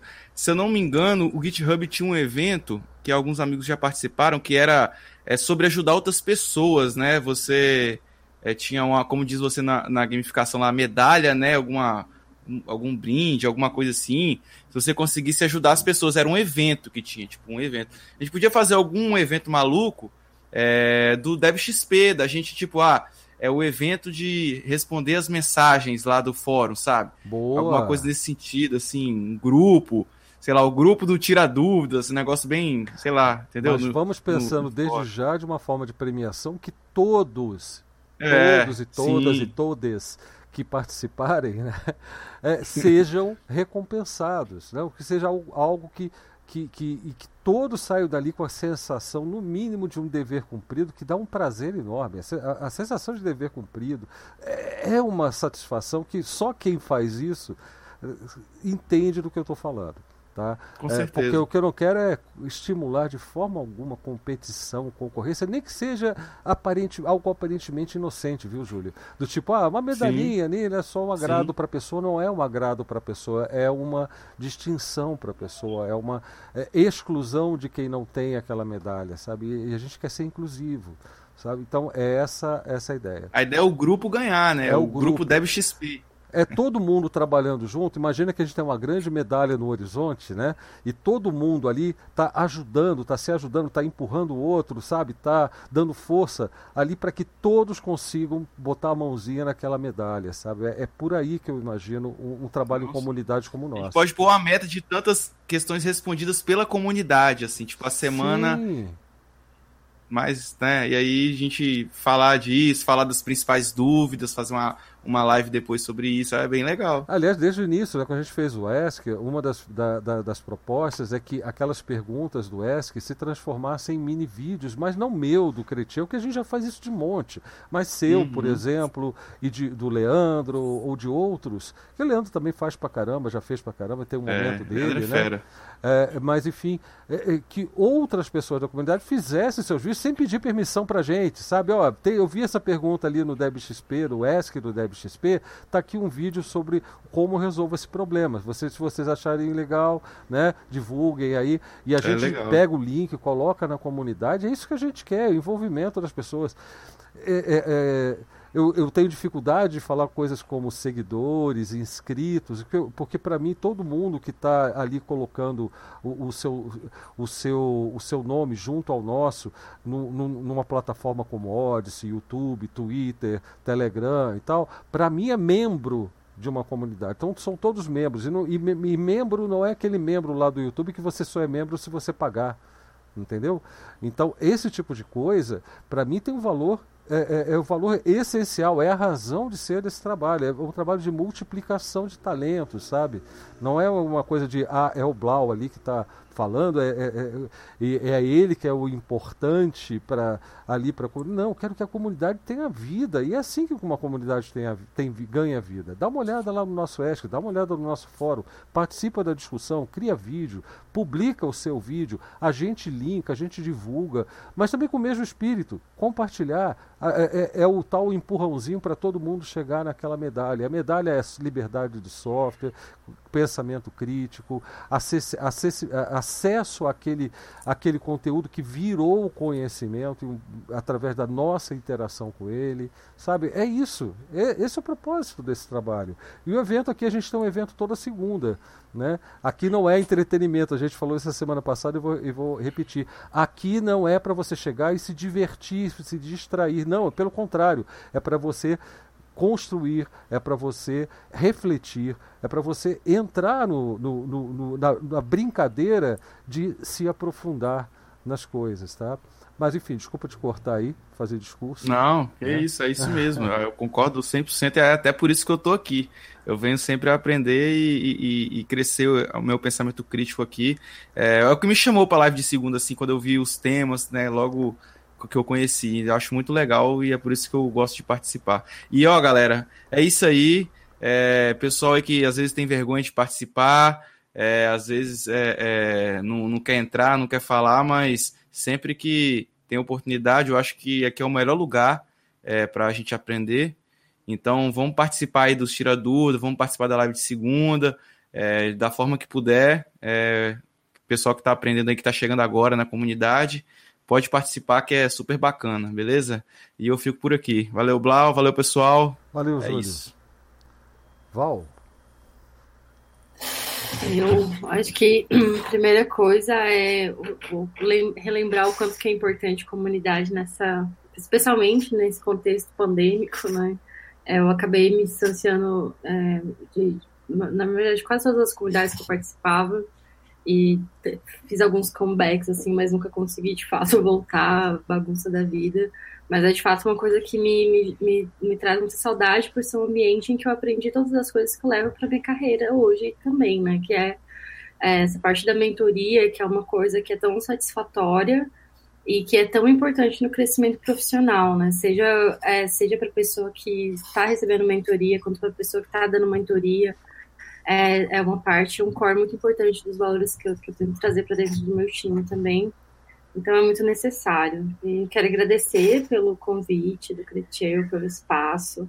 Saudade demais dos rolês, do software livre, dos eventos, das discussões.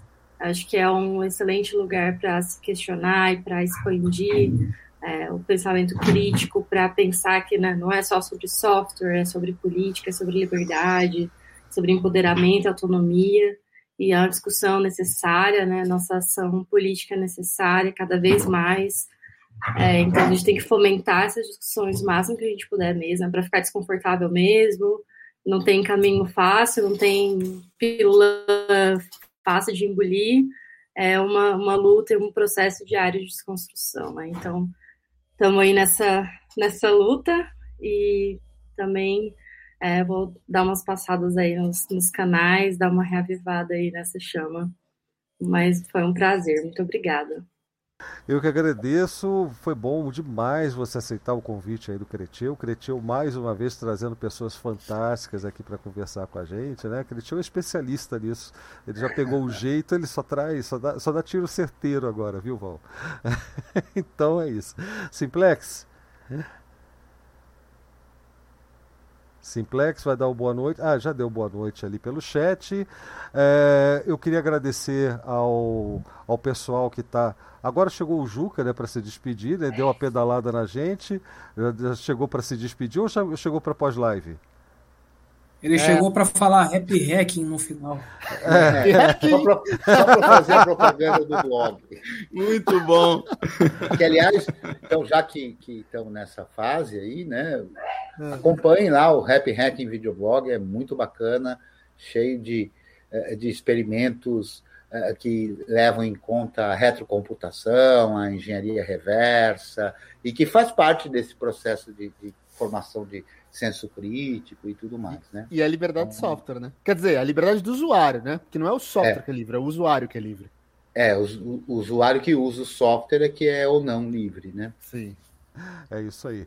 É, isso e aí. também aproveitando, já que estamos no final mesmo, é, agora a gente pode fazer propaganda, né? O Cristiano vai falar dos seus canais, do seu, do seu do, dos seus cursos, tem que falar também, rapaz. Ah, então vou falar. Mas não é propaganda, é divulgação, né? Porque não, é divulgação, é, livre, exatamente.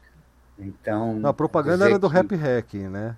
É, claro. Mas, mas o meu também é 100% pagou, gratuito é para os primeiros 100 que chegarem. Não, mas é. é... mas, aí. enfim, a gente tem lá o nosso curso GNU, né? Que está no, no Telegram, como t.me barra curso GNU, e está na rede Matrix também, como curso GNU, está no YouTube, no Odyssey, como Creteu 2001. A gente tem lá uma porção de aulas, 35 uh, uh, vídeos que eu chamo de aula, mas tem 32 que são as aulas de tira dúvidas ao vivo, toda, toda quinta-feira. Tem também lá 20 laboratórios GNU, que a gente faz toda terça-feira às 19 horas, né? E dizer que é isso aí, quem tiver afim de aprender, de ajudar, de colaborar com o software livre, ajudando outras pessoas a conseguirem fazer uso dos softwares livres de maneira é, confiante, pode vir aí que nós estamos lá para colaborar com todo mundo. Genial, Cretil. É, pessoal, é isso. Querendo apoiar o nosso trabalho também. Não, não, pera lá, mas eu quero também falar, já que ele não falou, eu vou falar que na comunidade DebXP também tem uma porção de cursos. Curso meu predileto de AWK, o curso de Shell GNU, o curso de, de programação básica em PHP, fundamentos da linguagem C, né? Bash e tudo mais, que são de ótima qualidade. Não estou falando isso por conta da presença de seu autor aqui, né? E falar, inclusive, do pequeno manual do, do, do né? já esqueci agora, pequeno manual do, GNU do programador Bash. Bash. GNU Bash, é isso aí. Que está gratuito também agora, a gente não está mais vendendo, está aqui no ótimo. Livre sempre foi, né? Livre sempre mas, foi, gratuito já há uma coisa de um mês e pouco, né? Como prometido, isso já estava nos planos. E, e, aliás, sobre esses cursos que o Cretinho falou, dos fundamentos, né? E todos eles vão passar por revisão. Todos eles estão sendo revistos. É, é, enfim, reescritos em, em algumas partes, estão sendo, vão ser publicados paulatinamente aí no, no site da comunidade DebXP mesmo. Então, fica, acompanha a gente, debxp.org. Se quiser acompanhar de uma forma até mais fácil, coloca aí como página home do seu navegador o debxp.org barra start, start, né? É, é, e ali você vai ter informação dos últimos vídeos, por exemplo, essa live de segunda vai ser anunciada ali também, fora o acesso rápido a todos os sites da comunidade, o nosso fórum, o nosso ESC, o nosso chat, a nossa sala da, do, do, na rede Matrix, né? Uh, a Odyssey também, o nosso canal no Odyssey, e tudo isso faz parte de um, de um trabalho integrado, né? É, e se você quiser se sentir à vontade se e tiver condições de apoiar o nosso trabalho financeiramente, também precisamos muito do seu apoio e tem na descrição dos vídeos as formas de você ajudar a gente também nessa área, ok? Mas como sempre, é, se você puder, se você quiser, tá? E se você se sentir realmente afinado com o nosso objetivo aqui, tá certo? Bom, eu quero agradecer ao Alberto, ao Paulo Pinheiro, ao Angélico também, que puxou muito papo ali na, no nosso, na, na sala da, da, da Rede Matrix, uh, ao RC Pinguim também, que participou aqui bastante, eu, e, e, a todos vocês que estão aqui conversando com a gente no JITSE tá certo? Espero contar com vocês mais vezes por aqui. Mais uma vez, Val, obrigado pela, pela presença. E a gente vai se falando, pessoal. A qualquer momento tem mais vídeo, tem mais live, tem mais Tira Dúvida. E inscrevam-se lá no canal do Creteu, inscrevam-se no Happy Hacking, que aliás, é, depois de eu falar assim um abraço pessoal, é o quê? Tá fechado e tá multado. Não, vamos fazer de novo, vamos fazer direito. Falou, pessoal, é isso aí. Um grande abraço e até a próxima. E happy hacking. E happy hacking. Valeu, pessoal.